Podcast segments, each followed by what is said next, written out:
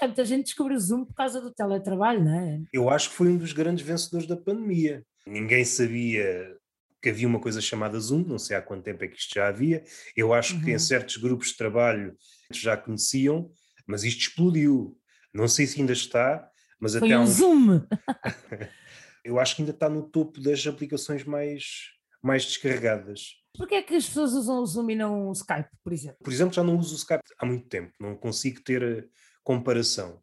Não sei Terá se foi com o número máximo de pessoas que podem estar ao mesmo tempo? Eu ou... acho que também tem que ver com isso. Eu normalmente, como só uso com uma pessoa, não sei. Se calhar também não dá para gravar. Sim, sim, a, a gravar, mais que duas pessoas já é mais limitado.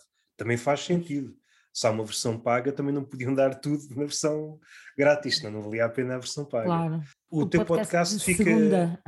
Como é que se chama? Como é que se chama? Podcast, podcast de segunda, porque é assim, pronto. É de segunda, e é às segundas. pronto, nós, nós estamos fortíssimos em termos de chalaça, estamos. Começa logo num tom elogioso para o podcast. Certo, é assim... baixar as expectativas, baixar as expectativas, para que. Pronto. Temos usado o, o StreamYard, que é online, não precisas de instalar nada, também versão grátis, pronto. Um, lá está, não sei se ouviu. Ouvi, ouvi, ouvi, ouvi pronto, é a Alice, a Alice está aqui a participar também. Também é uma versão grátis uh, e também tem limitações, claro, mas, mas dá para ter, por exemplo, até seis pessoas, se nós quisermos lá. Uh, é fixe. Pá, e é, é curioso porque, imagina, aparecem os comentários da live uh, do Facebook, aparecem na, na aplicação. Na, na aplicação, vai, no, no, aquilo acaba por ser uma, um browser quase. Quem está a fazer manda um link, envia o link a quem vai participar e a pessoa entra automaticamente naquela. Deve ser uma espécie de, de OBS ou Streamlabs, mas para browser. É tipo OBS, o OBS Sim. Ninja, que é, que é só online. E estava a ver se me consegui lembrar um software qualquer também me parecido a esse, mas agora não me lembro. Eu sei que usei uma vez, quando a gente está a ver os softwares, mas às tantas. Ah, deve ser um que eu instalei porque uh, arranjei um computador que era muito bom, muito bom. Uh, era tão bom que era vintage, portanto, já era bom, exato, já era bom outra vez. E tive que instalar também um software um, dentro do StreamYard, mas mais, muito mais low, low, low. low. É Às assim, vezes tenho a mania que sou engenheiro informático, para já tentar.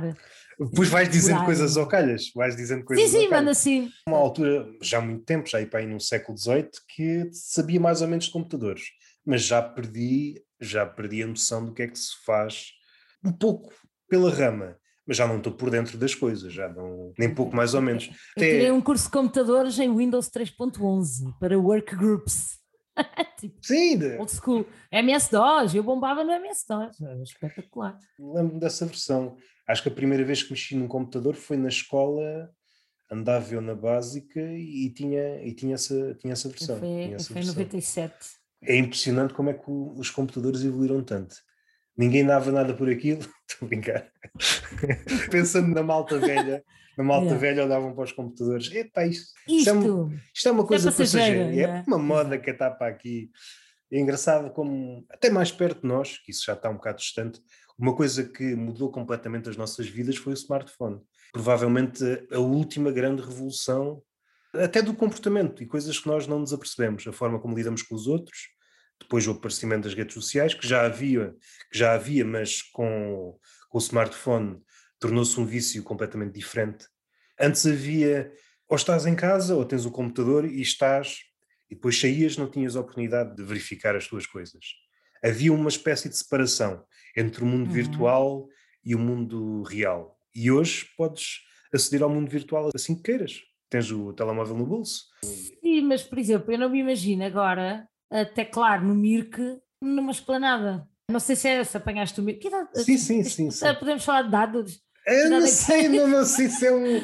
Eu não queria falar de coisas assim. Não, mas okay, posso, concretas, posso tá Tem 36.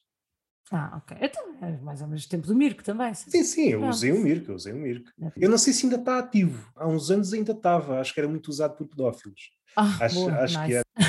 E eu lembro-me de. Lá está, com o facto de estares ali e ser em casa, normalmente, no meu caso até era no quarto, era mais fácil tu entrares naquele mundo. Parecia quando entravas numa sala de chat, estavas dentro da sala. Agora é diferente, agora tu estás às vezes a meio de uma conversa no, no Messenger ou no WhatsApp, whatever, e estás ao mesmo tempo a conversar com pessoas na vida real, então Da ideia que não estás a dar atenção nem a uma pessoa nem a outra, não é? Sim, sim, sim, sim. Eu acho que essa questão de não saber bem já as fronteiras, não sei se é por aí que querias ir, mas não saber muito bem onde é que andam as fronteiras do mundo real e do mundo virtual, depois também tem esse, esse lado. Era aquela questão do eu vou para a internet. nós, nós tínhamos esse conceito, não é? Do eu agora estou na internet, portanto, não é? e agora a internet está connosco em todo lado. É assim, perde um bocado aquela importância. No último podcast com o João falámos disto, a questão do. Eu lembro-me de ter que pôr uma almofada no computador, na, no, no, CPU, que era porque o me fazia um barulho gigante, né? Então, quando eu queria ligar aquilo de noite, tinha que pôr uma almofada para não só ouvir aquele. E o modo, não me mates, não me mates. Pronto, é aquela coisa, ninguém podia ir ao telefone porque tu estavas na internet, senão aquilo ia. Pá, e hoje em dia as pessoas não sabem o que é que é tu teres que lutar quase em casa um, para teres para poder estar na internet. Hoje em dia ninguém está na internet. Nós claro. somos internet. Sim, para estar era preciso haver uma, uma altura em que não estamos. Em que não Hoje, estamos, exato. Agora ainda há uns pequenos redutos em que não estamos, mas vai chegar uma altura que é impossível. Vai chegar uma altura em que até se calhar as crianças vão nascer com um chip no rabo e estão sempre ligadas à, à internet. Tal Sim. como as casas mais, mais futurísticas têm quase tudo já ligado ao Wi-Fi e essas cenas assim. É só uma questão de tempo até o mundo virtual tomou conta do outro mundo antigo, vá. Mas é assim, a questão é que as coisas costumam dar a volta, não é?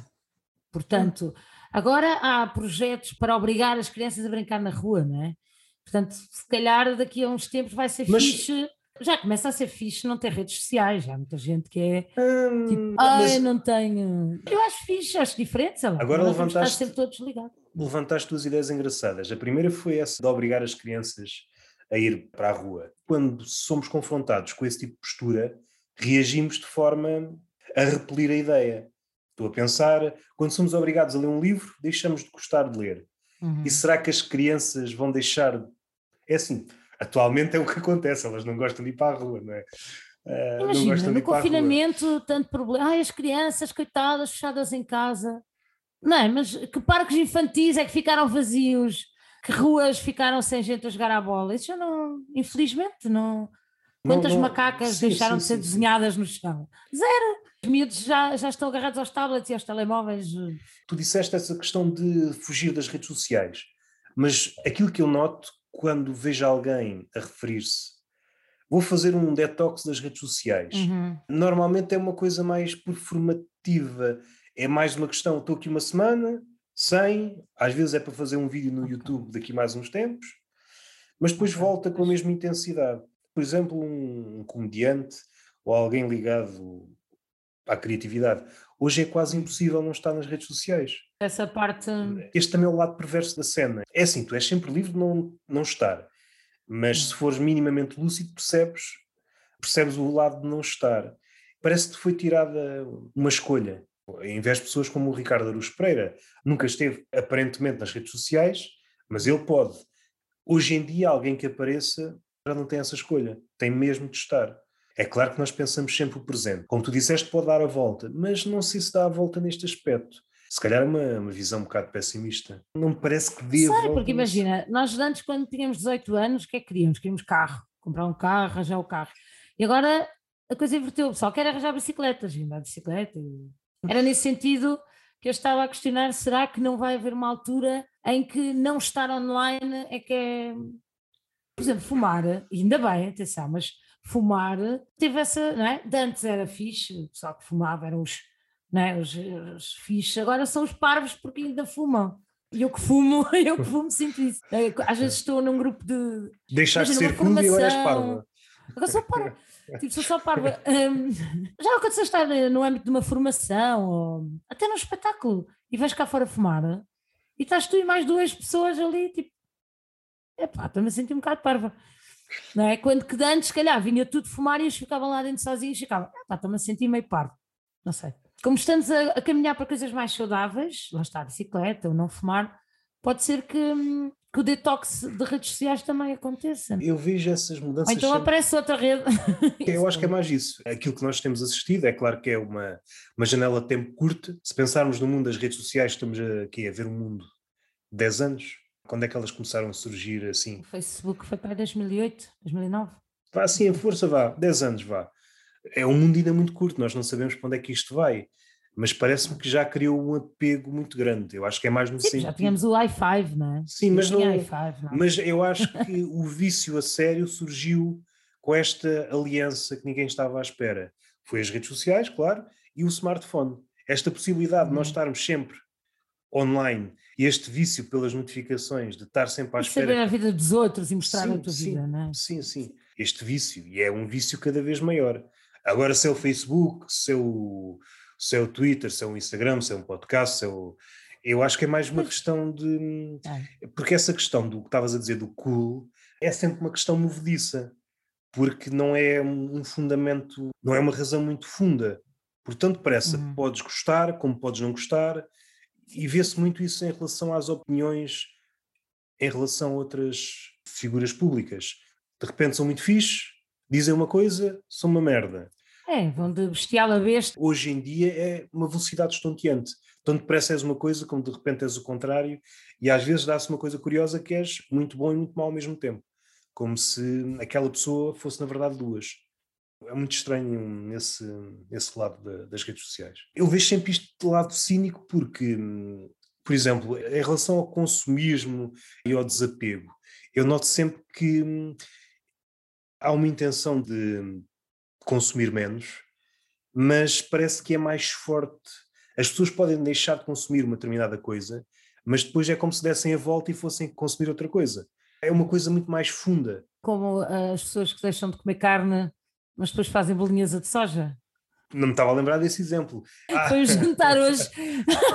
uh, opa, não é pelo sabor, porque claro que não sabe a carne, mas é porque é um prato Epá, é, é relatable. O melhor substituto que tu encontras é esse, não é? Eu gosto do conceito de uma coisa picada em cima de massa.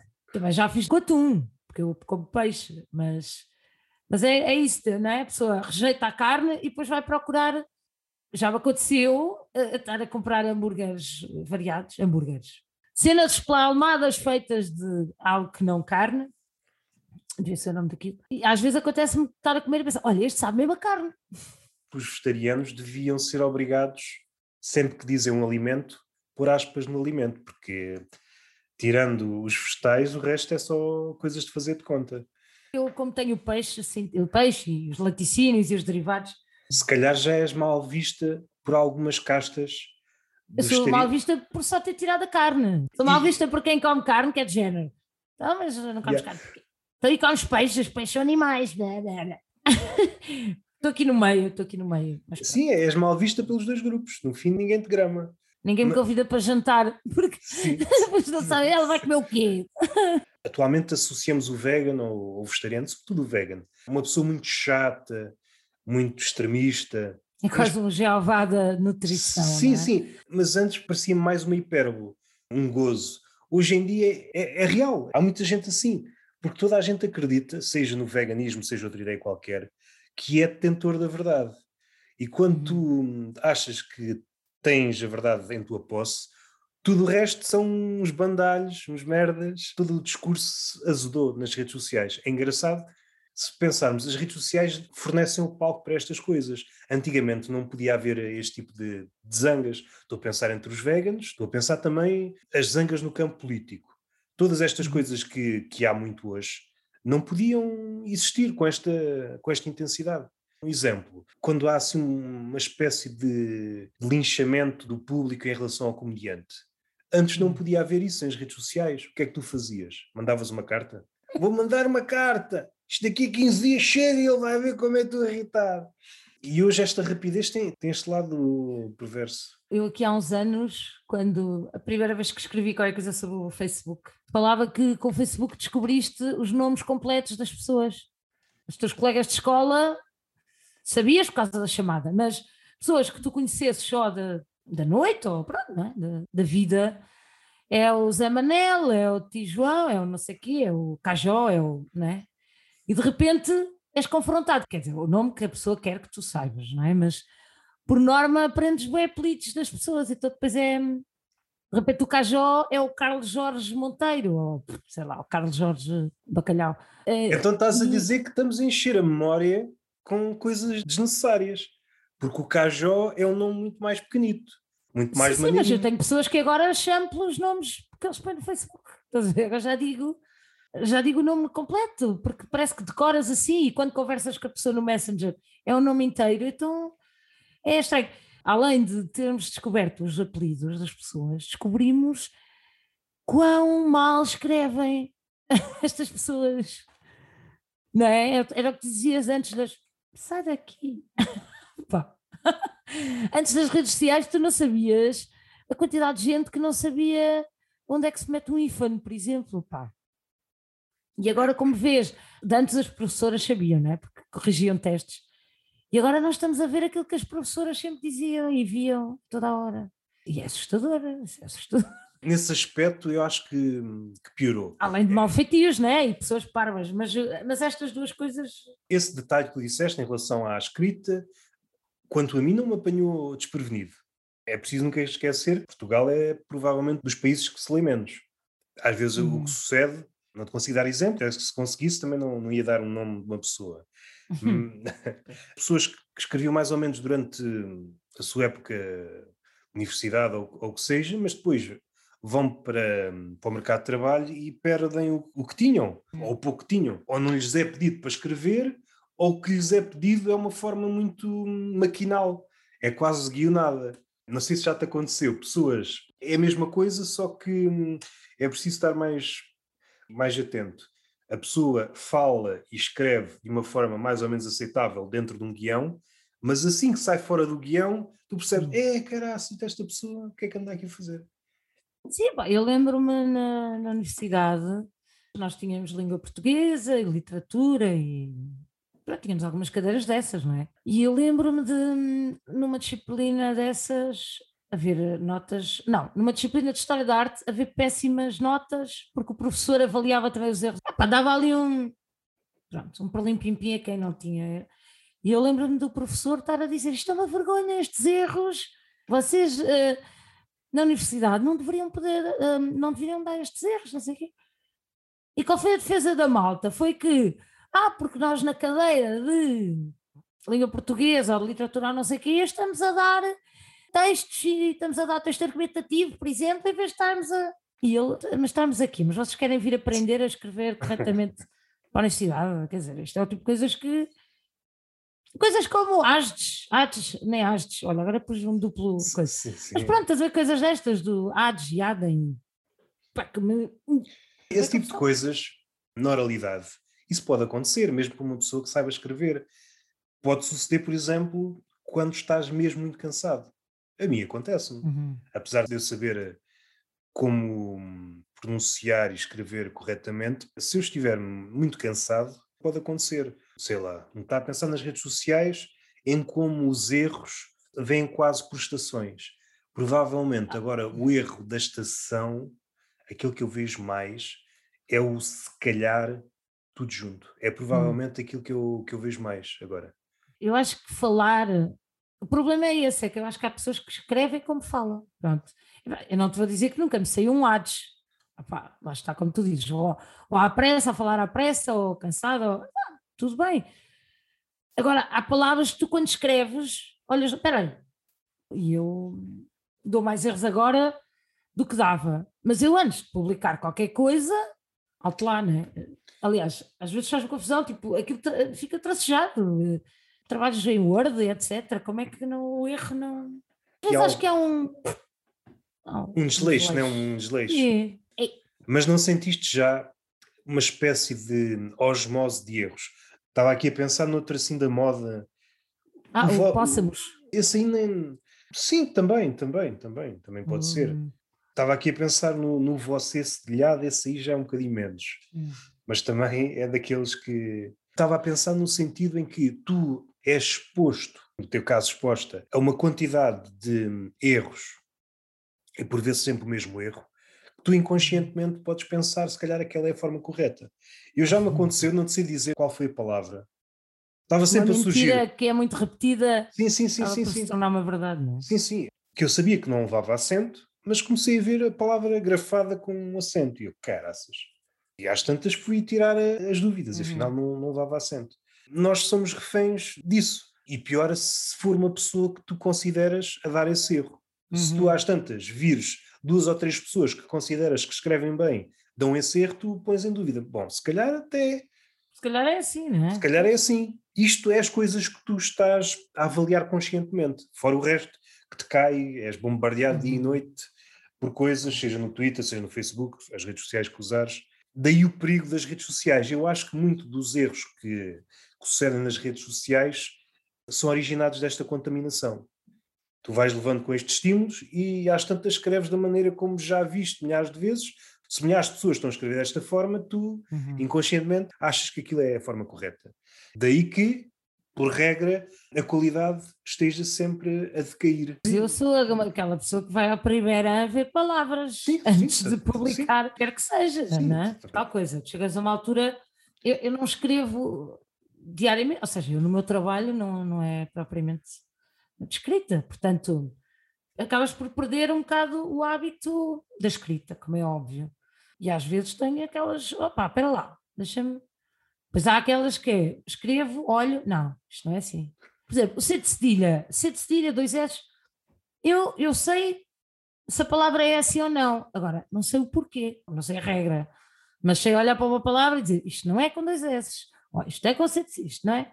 Não sei qual é a regra Há palavras Estava... que nós sabemos que não são assim. Estava aqui a pensar noutros exemplos que existem ao resto desta problemática. Outra coisa que existe muito nas redes sociais, não sei se no Facebook existe, mas no Twitter existe muito, é aquelas pessoas que vão corrigir outras, supondo que elas são detentoras da forma correta, e às tantas estão a corrigir uma calinada e dão outra calinada. É das coisas mais engraçadas. Já vi algo assim. Já vi é, é das coisas mais engraçadas e às vezes é uma cascata é de calinadas. Não, tu escreveste mal, ou seu burro do caraças. É a forma de falar do Twitter, não é? é a forma... Sim, sim. Não sei se estás caraças, a par. Não sei se estás a par. com dois S. Sim, sim, sim, sim, sim. É pá, é das coisas, sobretudo quando é uma opinião que não agrada à pessoa. Vai lá, não tem nada a dizer acerca da ideia da pessoa, mas viu um erro, vai apontar. Olha, tu hum. erraste e em duas ou três palavras consegue dar um erro assim, fogo. Opa, eu já vi pessoal corrigir ironia, né? Mas isso... irónicos e a pessoa vai lá, olha que isso não é bem assim, não sei. Isso aí que tu estás a dizer é, é, triste, mas acho que é uma batalha que já está perdida. Acho que as redes sociais eh, mataram a ironia, mataram outras figuras de estilo. Tudo o que não é literal. Acho que o itálico, eu acho que o itálico fazia muita falta no, nas redes sociais. Não, não sei. sei. O itálico eu... pode dar um certo tom. Quem diz o itálico diz no cérebro, é o que for mais em conta. Mas eu acho que é uma batalha perdida. Daquilo que estavas a dizer há pouco, de que as coisas dão uma volta, eu acho que neste, neste capítulo. não há volta a dar, não, não, acho que podemos não, enterrar o cadáver à vontade, que ele não vai ressuscitar. Não, Estás a dizer de alguém quando não tem argumentos diz, ah, deste um erro ali, ou ah, ao menos põe pontos finais. Isso, isso faz-me é confusão, isso faz-me confusão. É o antigo tipo, ah, mas tu és gordo. Né? tipo, na escola, os putos, quando chega uma altura que não tem mais argumento, ah, mas tu és feio. Aquelas coisas parvas, pronto, é um bocado isso. É a cena das redes sociais, não é que tenha trazido um ser humano novo. Ampliou, distorceu aquilo que havia e há uma cena, não sei se, se houve sempre, mas é esta necessidade de nós termos que dizer alguma coisa independentemente do tema. Não é uma questão de dominar ou não dominar o tema. Eu conheço nós... pessoas assim na vida real. É pá, é uma coisa. Que são assim numa conversa. Ah, pois é, pois é. Pessoas, sabes, aquela pessoa que diz, ah, pois é, pois é. E nem sequer sabe bem do que é que se está a falar. Eu acho que esse não é o problema. Eu estou eu a pensar no, na esfera do Twitter, é perigoso porque é uma esfera que pode. Uhum. Ah, em parte existe no, no, no, mundo real, até porque aquelas pessoas existem no mundo real. Por contaminação, muitas das coisas que nós assistimos nas redes sociais, mais tarde ou mais cedo, passam a comportamentos na vida dita real. É só uma hum. questão de tempo. A diferença entre mundo virtual e mundo real é cada vez mais tenue. Um tema qualquer e alguém vai comentar e nota-se que a pessoa não sabe nada do que está a dizer. Mas isto agravou-se ainda mais que nos últimos 3, 4 anos. Há uma visão muito mais, como é que eu ia dizer? Uma visão virada aos resultados. Isto agrava se for um, um tema que a pessoa sabe que vai dar um, likes. Um tema à volta do racismo. A pessoa pode não ter nada a dizer. Epá, mas isto é capaz de dar likes. vamos lá escrever qualquer coisa. Um escritor chamado Gonçalo M. Tavares é que abordou isto e desde que ouvi falar nisso tenho notado isso muito nas redes sociais. É uma cena que acho que nasceu devido ao politicamente correto. Ah, o politicamente correto, assim de forma muito, muito geral, a impossibilidade de dizeres aquilo que pensas porque cada palavra pode suscitar uma hum. espécie de conflito. Mas por outro lado há aquilo que eu há pouco disse, esta necessidade de falar. E então como é que hum, resolvemos isto? É dizendo o óbvio. Em que ninguém pode pegar, não é? Ninguém... É uma das coisas que existe nas redes sociais. Uma é dizer merda só por dizer, a outra é, é dizer o óbvio. Dizer, eu gosto, isto aqui não é bem o óbvio, mas é uma coisa que há uns anos ninguém pegava nisto uhum. no sentido de, de, interagir. Eu gosto de maçã de presunto. Ah, não, mas aí tens os veganos logo, pá. Pois, sim, sim, não, não é bom. Sim, sim. O porco não te fez mal nenhum. Sim, sim, sim. Ah. sim. Não, mas agora tens aquelas frases chavões que toda a gente põe de género. É o mundo que temos, isso dá para tudo. É o mundo que temos, olha. Essas e não achas que é uma espécie de hum, informatização? Essas frases já existiam antes da internet. É o Mas mundo tu não as temos. vias ali. Uh, é o mundo que temos, é? é? o que é, é frases desse Ouvias género. isso no café ou no, no, no na tasca, não, né? Mas no fundo, no fundo, as redes sociais, em grande parte, são um café, só que com muitas pessoas. Sim, mas é tal coisa. Essa frase não vai acrescentar nada. Porque é que porque é que tens que lá pôr, não é? No fundo, no fundo, o que é que acrescenta? Se fores ver eh, bem, grande parte dos comentários não acrescentam nada. É aquela questão, nós queremos comentar, mas é a facção dos haters que gosta de comentar uhum. tudo. Só para contrariar, algo. não é? Só para contrariar. Sim, vai comentar e às vezes é um seguidor, podes publicar 30 vídeos num dia e ele vai comentá-los todos. A vida dele rege segundo o princípio de dizer sempre mal de ti seja do que for, seja do que for, e depois há... Mas segue-te, não é? Segue, não gosta do teu trabalho, mas segue-te. Sim, sim, é. isso é uma cena, Achas... alguém que tira tempo da sua vida, que é a coisa mais preciosa, para seguir religiosamente uma pessoa que não gosta. Como se isso não bastasse, tem de verbalizar o quão testável é o teu trabalho. Normalmente não é numa frase, é num...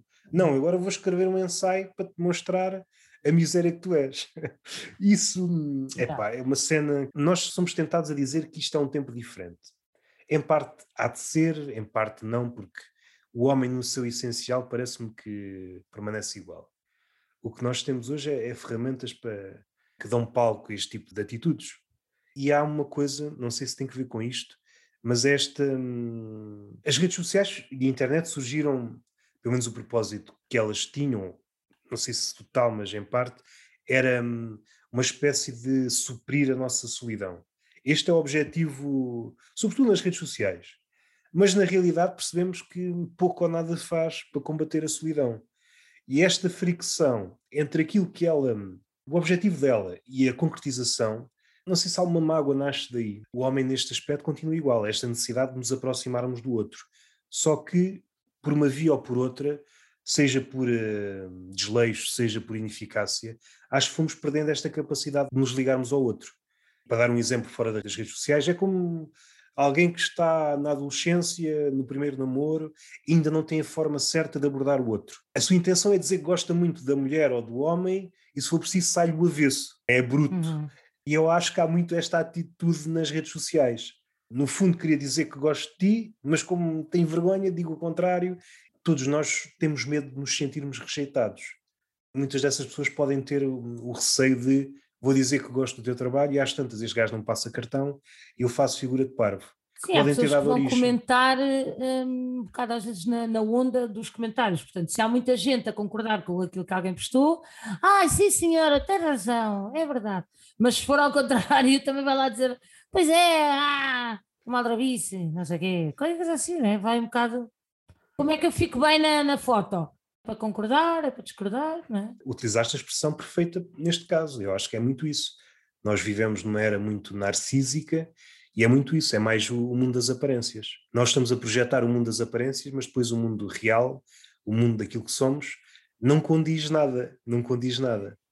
Há essa questão do, do ser bem, não é? E de ir eh, com a maré, e a questão do tornar-se viral. Há uma, pá, uma ânsia, uma, uma gana de, de ser viral. Imagina aqueles comentários que têm bué, reações e depois aparecem mencionados, não é? Noutros... Eu acho que há muita gente que às vezes quer ser esse comentário, estás a ver?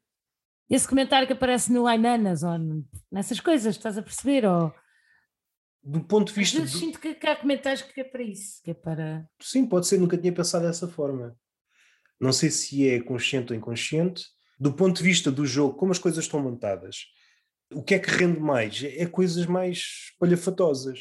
Nós vemos, seja um vídeo, seja um documentário, se não tiver ali um grão de polémica, parece que ninguém passa cartão. Sim, não pode ser uma coisa plain. Até parece que vivi nunca vivi no estrangeiro, mas às vezes faltam umas palavras em português, pá, coisas. Mas olha, mas olha que até no mundo da terceira idade, que é onde eu me movo diariamente. Que é uma expressão engraçada para utilizar no mundo onde eu me movo. movo movo de andarilho.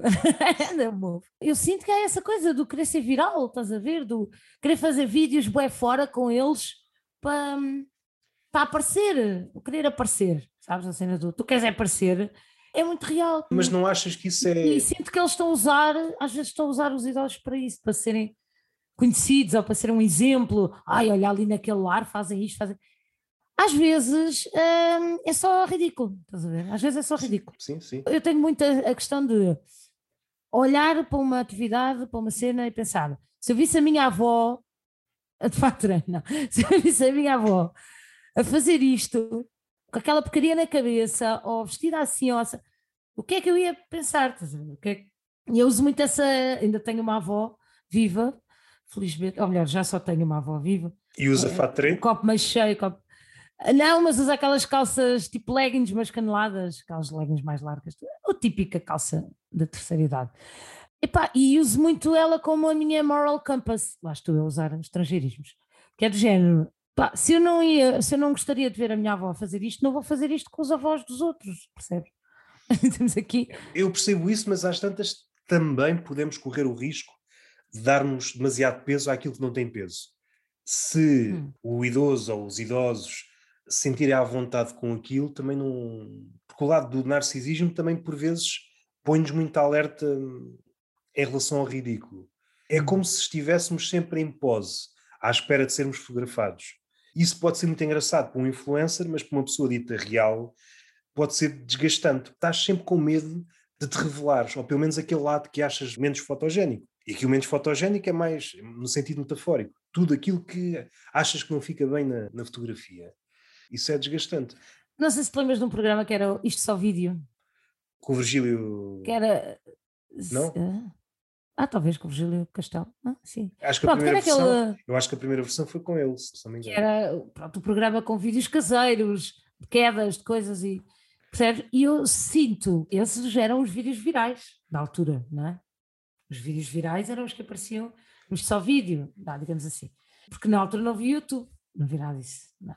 Até ele estava a fazer uma espécie de react, aquilo que nós chamamos hoje react. Sim, era um bocado isso, era isso, exatamente, era mesmo isso.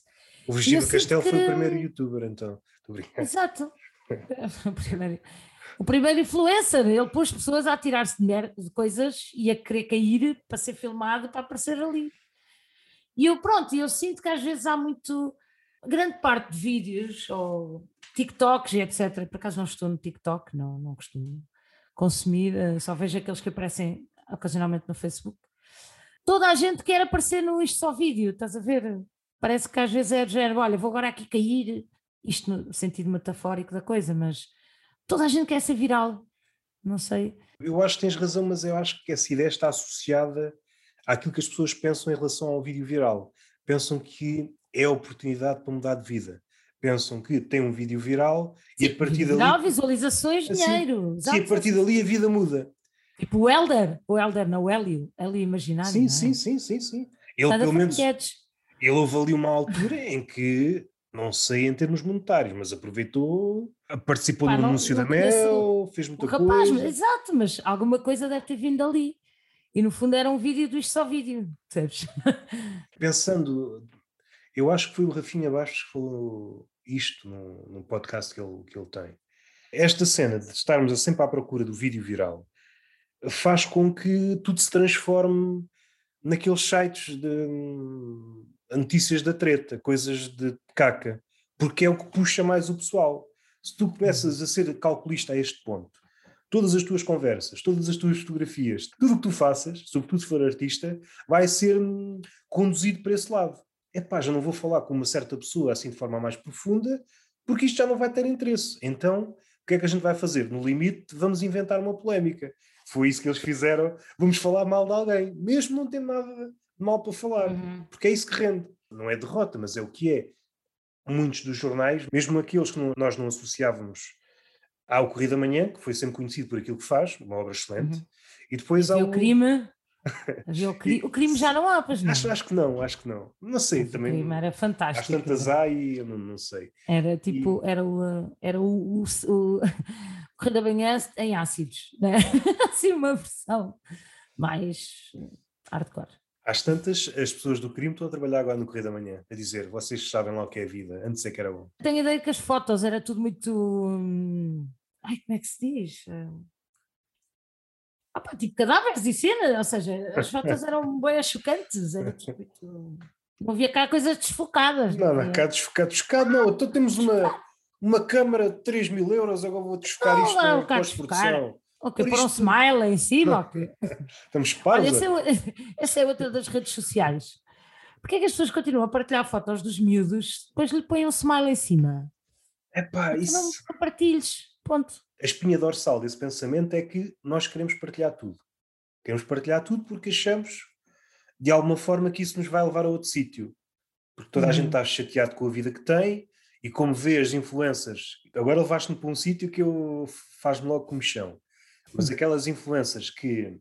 Até quase vou chorar. Aquelas influências que. Oh my God! Não estou a brincar, claro, não vou, ah. claro que não vou. Mas aquelas influências que. É pá, capitalizam os filhos. Ah, sim, sim, sim, sim. Para Tem... comprar, para conseguir patrocínios para a roupa. E, e é uma cena, como é que eu ia dizer? Havia uma certa. Não é a palavra, mas é o que tem agora. Uma certa humanidade em resguardar os filhos, pelo menos até certa idade.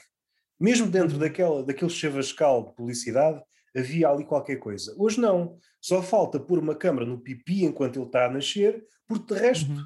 é mesmo logo após o momento do nascimento. Isso é uma coisa que me faz confusão. O bebê já Olha, está houve uma influencer que partilhou o vídeo do, do parto. Ela teve um parto na água ah, piscina ah, em então, casa. Ok, então, então, Falta é... quando ele foi feito. É por então, um quando ele for feito. Ah, isso, feito. Mas isso, isso também já... há. Ah, já é os porno, não é? Pois, isso, a Kim Kardashian já fez isso. Foi assim que ficou famosa, com, que é uma coisa que mas... eu não compreendo. Não sei se é para compreender, se talvez tu me explicites isso.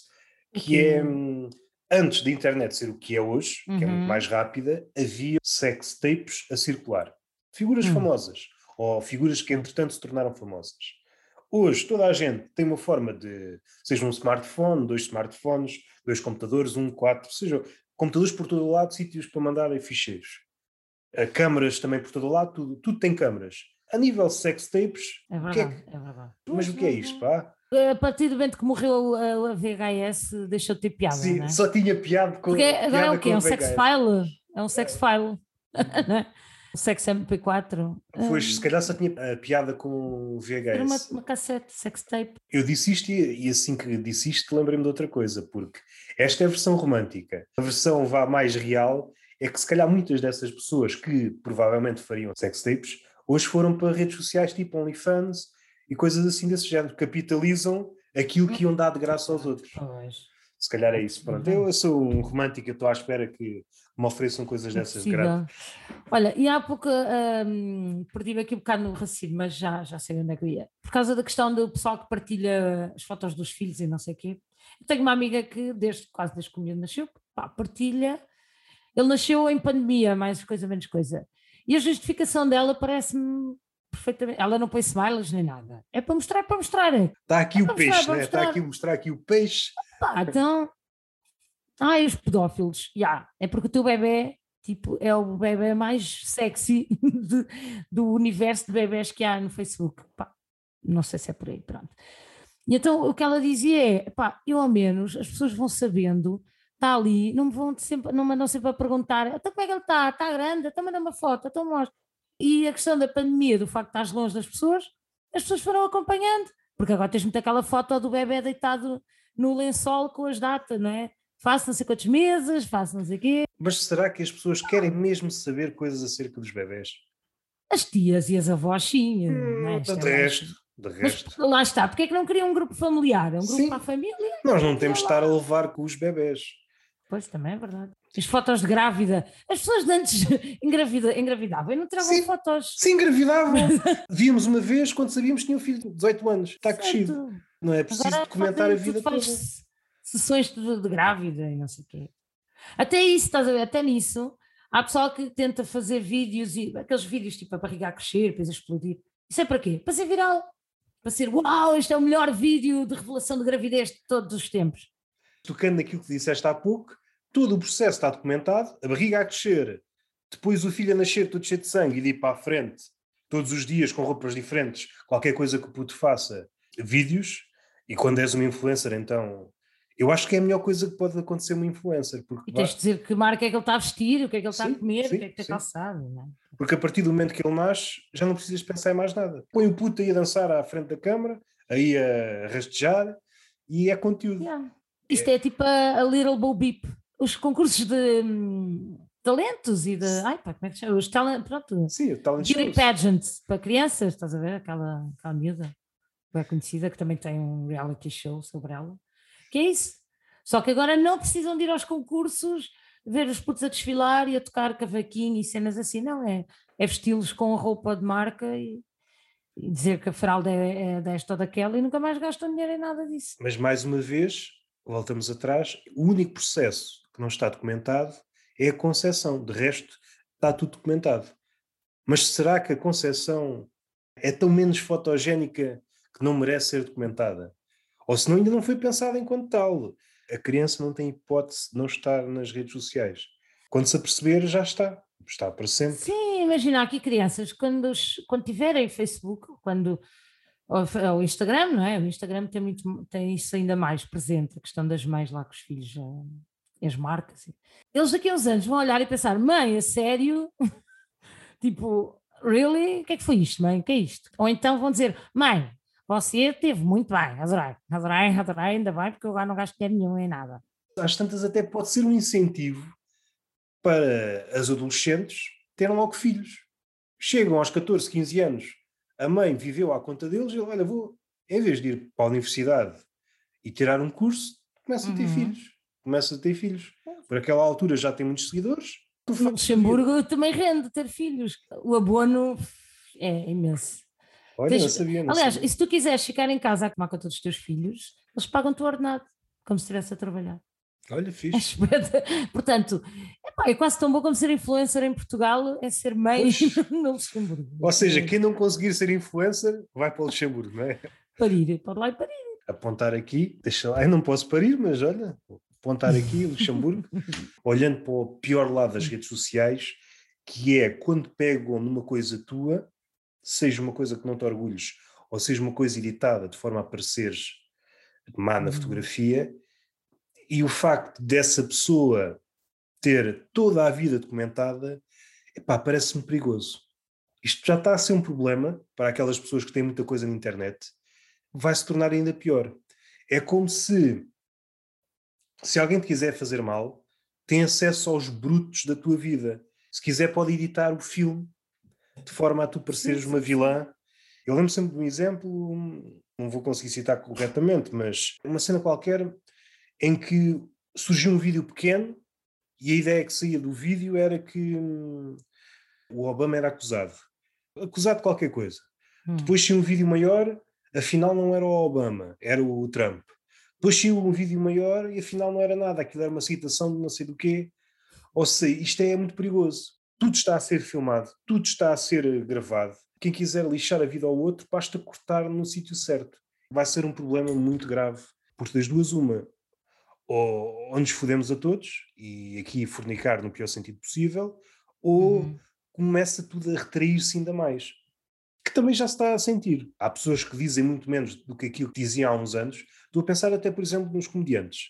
Já pensam 30 vezes antes de dizer porque alguma agora coisa. Já, porque agora também já ficam banidos, ficam banidos não sei sim, quantas semanas. Sim. Essa é outra questão. Depende do Facebook para trabalhar, de certa forma, às vezes é, prefere não arriscar do que estar a, a internet normalmente é, é conhecida por, este, por ser este mundo de possibilidades, mas depois também tem esse lado de chato. Tudo pode acabar de um momento para o outro, uh, sem tu uhum. perceberes muito bem porquê. Não deve ser fácil. Para quem está totalmente dependente de internet, saber que basta se juntarem um conjunto de pessoas e hoje o critério é Nem sei qual é o mínimo, mas Epá, quantas pessoas é que têm que denunciar um, um posto não, para. Não, não sei, depende de rede para rede, mas antes ainda havia um critério, hoje parece que já não há critério, basta um. Acho que o critério está cada vez mais curto, é cada vez mais fácil de denunciar. Eu fiquei ofendido com aquilo, ponto. Sim, sim. sim. O comediante é provavelmente das figuras que depende mais das redes sociais. E é uma personagem fácil de abater. Porque assim, tudo o que tu fazes, epá, a nós não, ninguém nos liga nenhuma, mas comediantes eh, coisa, tudo o que tu fazes nas redes sociais vai se refletir nas salas de espetáculo. Por exemplo, uh, o exemplo do Newton. Eu não sei muito bem quando é que começou a fama de ser. Uh, larápio. De ser, ai, uh, larápio, vai, exato. De plagiar piadas e não sei Não sei quando é que começou, qual é que foi a piada em questão, se há uma piada em questão, se... mas confesso que que me levou a nunca querer ver ao vivo, por exemplo, estás a ver? Nunca. É estúpido, né? E já o vi ao vivo porque já fiz espetáculo na mesma noite que ele. Uh, eu primeiro, ele depois, como é óbvio, né? Uh, mas. Uh, mas lembro-me de estar a ver, a ouvir, eu estava no backstage. mas era engraçado que dissesse o contrário. Exato, ele abriu para mim. Ele abriu para mim. E eu, eu lembro na altura de estar tipo, é, estás a ver? Já estás com aquela coisa atrás de. Mas isso, estamos a falar já no, no extremo, no sentido é uma aura pesada que paira sobre o comediante. Esse tipo de coisas pode surgir do nada de internet e de repente ficas com esse estigma. E é, depois é, é muito já... difícil sair daí. É muito difícil sair daí. Sim, eu não sei qual é a relação dele com esse estigma, tipo, se ele sabe. Acho, nem sei o que, é que ele uh, diz disso, mas acho que não se vai livrar disso. Tipo, não, qualquer não, piada que ele diga agora, as pessoas acham sempre que não querendo alongar muito sobre isto, porque às tantas é um podcast sobre o Newton, mas. Ah, exato, não. Pá, foi exemplo de alguém que eu sei que as redes. Sim, nós só estamos a falar dele porque abriu o espetáculo, uh, fez lá uns minutinhos, estava a pedir, né? Rita, dá-me lá uns minutinhos, e tu, está bem. Eu está bem, enquanto eu faço aqui umas vocalizações, umas vocalizes. Ah, vou lá ajudar o puto, né? Vou lá ajudar o puto, yeah. está a começar. Às tantas torna-se um, um alvo demasiado fácil que eu já tenho notado, e o Nilton é um caso particular desta cena, é pessoal que acusa de plágio, que, no entanto, são plagiadores também. Outra que já aconteceu. Comediantes a acusarem o Nilton de plágio, no sentido, ele está a plagiar as minhas, minhas piadas, no entanto, o Nilton já escreveu um livro com essas piadas que há uns 15 anos. A não ser que o Newton seja viajando no tempo, não estou a dizer que ele não tenha errado ou plagiado. Em está, que casos... essas pessoas se calhar nem sabem que ele tem um livro escrito pois, há não sei quanto tempo, não é? Torna-se fácil. Assim, a verdade é que a maior parte dos comediantes está a plagiar o António Sala. Porque havia um livro de andotas do António Sala, esse sim, a base de tudo. O original, base, o original. O original, a verdadeira base de tudo. Daí para a frente é o que sugira imitações, imitações. A questão é esta, isto em humor é muito perigoso, é muito perigoso, não é perigoso, é às vezes é difícil estabelecer a questão do plágio. Já me aconteceu alguém me acusar, não foi de plágio, mas foi no Twitter, que eu fiz uma piada qualquer, e alguém comentou postando a piada de outra pessoa há não sei quanto tempo atrás, e pôs lá. E eu já, ah, olha, vê lá, nem sequer sigo essa pessoa, portanto nem sequer hum, tive conhecimento, não, olha, desculpa lá. É sinal que pensamos da mesma maneira. O meu estilo de humor, humor do cotidiano, não é? Aquele humor de de circunstância e falar da realidade, não sei o quê. Epá, por exemplo, eu tenho um beat sobre a casa de banho, a questão de estar na sanita e não te queres sentar e tens que segurar a porta e tens que acender a luz e tens... E quantas mulheres já falaram sobre isso em stand-up? Assim, porque há muitas mulheres a fazer stand-up, né? Uh, por acaso até há. Ou há seja, meia dúzia ou já passa? Já, não, olha, lá está. Estou uh, a brincar, estou a brincar. A Joana Gama falou disso agora num programa de televisão que ela foi entrevistada eh, quando da inauguração do, do Lisboa Comedy Club e ela leu lá os nomes todos. Nós temos um grupo uh, no WhatsApp de mulheres na comédia e somos mais perto de 50, sei lá, 30 e muitas. Somos bué, pronto. Umas que se calhar fazem um espetáculo por ano, não é? Outras que é só descrever ou, ou assim, mas hum, nós somos muitas. Mas Lá está, já me aconteceu N vezes ver pessoal a falar sobre isso. Então, estou-me a plagiar, eu fico a plagiar. Não, toda a gente mija, né? Tipo, toda a gente vai à casa de banho, portanto. Homens a fazer piadas sobre a primeira, sobre quando foram apanhados. Esses temas quem aí. É plagiou quem, não é? Mas esses temas aí, há pessoas que. Aqui, pessoas no sentido, ou comediantes, ou críticos de comédia, ainda que não haja este, Esta designação uhum. não, não, não há ninguém que ganhe dinheiro como crítico de comédia em Portugal. Pelo menos que São os comediantes, são os críticos de comédia uns dos outros. Sim, sim, sim, sim. Mas profissionalmente falando, acho que não há ninguém. Há pessoas que dizem certos temas, ah, são batidos. Seja, falaste da masturbação, de ser apanhado a masturbar-se, seja da casa de banho. O meu problema não é esse. O meu problema é se se aproximar muito coisas que já foram feitas. Isto aqui também pode. Mas se tu não viste, não é? Se tu não conheces. Pois, a, questão, a, questão, a questão é essa. A questão é essa. eu, a certa altura, eu, entretanto, achei que ter Netflix, mas uh, quando tinha, toda a gente, é para o especial daquele, o especial do outro. Eu, eu, a certa altura, deixei de ver eh, muito uh, stand-up uh, especiais, porque tinha medo de ficar lá com alguma coisa, percebes? E depois sem querer ou sem, sem teres noção. Porque acontece, claro, tu sem teres noção englobas aquilo numa piada tua e de repente é tipo, alguém pensa, espera eu já ouvi isto em algum lado. É sempre um perigo, não é? Agora, por exemplo, no Twitter, one-liners. Eu tenho lá uma série de, de, Às vezes recolho as coisas que vou lá pondo e leio em, em espetáculo, assim, quando quero encher pneu. Encher eh, pneu, não, encher chouriço. É igual, não é? Encher chouriço ou pneu. Encher, encher pneu nunca tinha ouvido. É uma expressão não, ou inventaste agora? não existe. Inventaste agora? Encher pneu. Oh, pronto. Mas é, é, é, Não às tantas podia ir, sair dessa zona. O regionalismo. Encher pneu. pneu. É, fica, é, fica fixe, né? Encher pneu. São coisas que tu. Lá está o chouriço, o pneu, uh, encher o frigorífico. É uma coisa que tem uma utilidade futura. Vais encher o pneu porque está vazio, é para o carro andar Exatamente. ou uma bicicleta. E o Exato. chouriço é para mais tarde comer. E olha, estás a ver, tanto enchi que agora já não sei onde é que ia. um... Diz coisas ao calhas. Exato, pronto, copiar, copiar é lixado. Ah, exato, no, as one-liners, pronto. Eu tenho lá piadas do one-liners, são para quem nos está a ouvir e não sabe o que são.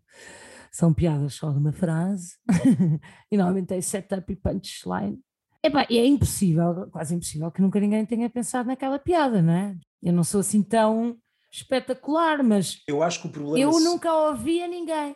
Estás a ver? Agora o problema agudiza-se, ou seja, torna-se quase impossível não não se aproximar de uma piada já feita quando é um tema de atualidade e é um tema muito quente. Uhum. Aí é quase impossível não ter sido feito. Mesmo que seja uma coisa vá mais ou menos que já muita gente fez, por exemplo. Mas aí, se calhar, afasta-se do one-liner. A masturbação, mas depois dás um ângulo teu é quase impossível aquilo ter sido feito naqueles moldes. Porque há qualquer coisa tua, quando não personalizas ou quando, quando não tem um olhar teu sobre determinada coisa. Por isso que eu, que eu não digo não a nenhum dos temas. Há pessoas que dizem, ah, sei lá, escatologia ou, ou sexo são temas menores. Não, eu acho que não são temas menores. Eu acho que depende da forma como os abordas. Depende... Eu, eu, eu sempre fugi muito para, para temas, ou melhor, para eu às vezes sou mais contadora de histórias do que propriamente uh, piadas uh, soltas. Uh, e sempre fugi muito para isso, porquê? Porque epá, estas ninguém mais tira, percebes? Alguém pode ter uma história parecida, pode ter acontecido algo semelhante, mas assim, desta maneira, só a mim é que, é que aconteceu. E por isso posso contá-la sem, sem medo de estar a copiar alguém, não é? E uso muito isso, uso muito. Hum, parto muito parto muito de coisas que me aconteceram. Ou então generalizo de propósito para que nem tens que fazer a piada quase, só tens que. Tenho um beat sobre as mães. O, o, facto das mães serem todas muito iguais. Pá, todas as mães, todas. Digo lá. Eu não tenho que fazer nenhuma piada sobre isso. As pessoas já estão a rir porque estão a imaginar a própria mãe a fazer aquilo, ou a ser assim. Às vezes há mães e filhos ao pé das mães e apontam logo, ah, olha, vês, estás assim. A piada está feita. Eu estou ali só a. É o poder da, da sugestão, quase. Não é bem isto, mas é dar-lhes um livro, quase. Eu estou-lhes a ler um livro e eles estão a criar a própria piada. Na... Isso normalmente é muito feito em literatura, é deixar espaço para o leitor eh, escrever a sua história. No stand-up, sobretudo no stand-up. Eu faço atual, muito isso. Estou-me agora a perceber que eu faço isso na, no meu engraçado. As piadas a meio, estás a ver? Piadas deixadas a meio, em que tu esperas que as pessoas façam o filme na cabeça delas. Tenho muitas assim, que é engraçado. Agora que penso nisso. Uma coisa que não é bem deste tempo. Pá, eu aprendi o que era stand-up a ver Seinfeld. Quando, Quando eu digo isto, não estou a dizer que tu és antiquado ou não. Não, eu, não, não, mas eu até prefiro isso que tu, que tu fazes. Eu acho que é muito mais sofisticado isso do que a tendência atual para ser literal, para não ficar nada não dito. E dás tudo mastigado. Sim, é? sim. Aquela sim. coisa de dar as coisas sim. já mastigadas. E isso faz-me uma certa confusão. Eu acho que é uma coisa que veio para ficar. A nossa forma como, como é que eu ia dizer? Até a forma como nos relacionamos com as coisas é uma forma muito veloz uhum. para, para conseguir extrair aquilo que tu disseste de uma história e deixa-me lá pensar, ah, afinal era isto que ela queria dizer. É preciso ter um compromisso diferente. A maioria das vezes, o que acontece hoje, o pessoal está a ver Netflix, mas também está ao telemóvel, e tem de ser uma coisa muito mais, muito mais mastigável. No stand-up, se calhar, não é tão fácil ver isto, mas nas séries é, é fácil, percebe-se que aquilo é tudo muito. Está tudo ali, não há nada que fica por dizer, por isso mesmo. Senão as pessoas estão ao telemóvel quando. Então, o que é que aconteceu aqui? a nível hum, do produto, da arte, as coisas ficam assim mais uhum. pobres. Ficam mais Mas pobres. Por isso é que eu nunca, por isso é que eu nunca, nunca me meti em vídeos, em cenas. Em... Faço agora este com o João, mas, epá, mas é um modelo diferente. Mas eu meter o meu material, salve seja, em vídeo, eu acho que ia perder muita coisa precisamente porque essas, essas deixas que eu deixo no ar ali não iam funcionar. Estás a ver? Pois, e, por isso é que eu aprecio mais, muito mais espetáculos ao vivo. Sim, sim. Principalmente sim. Em, em salas mais pequenas. Eu em grande sala não. Preferes salas pequenas? Não é a mesma coisa, estás a ver? Quando dizes salas pequenas, salas pequenas ou bares? Estás a pensar em bares? Bares não curto. Bares não curto. Não, já papei muito bar. Opa, faço, se tiver que ser, faço, mas. Porque os bares, o problema do bar é que a pessoa que foi lá só beber um café ou uma imperial. Depende do bar. Se for um sim, bar sim, mais inclinado. Mas eu ainda sou do tempo que não havia nada disso, não é? ainda sou em do 2011. Tempo, ainda sou do tempo que os bares eram a preto e branco. Em 2011 nem havia bem esse conceito, ainda ninguém sabia muito bem que era isso de, stand-up em, em, Portugal, eh, sei lá. Epá, em Pombal ninguém sabia bem o que era. Eu era uma gaja que dizia umas piadas e pronto. E era meio parva e. e... Isso não é estranho, mas... porque de certeza que convives com muitas pessoas, não estou a dizer amigos, mas conhecidos, de vez em quando esse tema vem à baila e muitas pessoas nem sequer sabem ainda hoje o que é stand-up. Tem uma ah, vaga certo, noção, tem uma vaga noção. Sim, eu às vezes quando falo disso que faço isso e tal, ah, mas isso é, mesmo, isso é mesmo o quê? Isso é o... Às vezes tenho que referir ao, ao Levanta-te e ri. E depois pensam o, que. O é Levanta-te e ri é quase. É, pronto, é uma referência em termos para, para as pessoas. Ah, aquilo é stand-up, tá bem.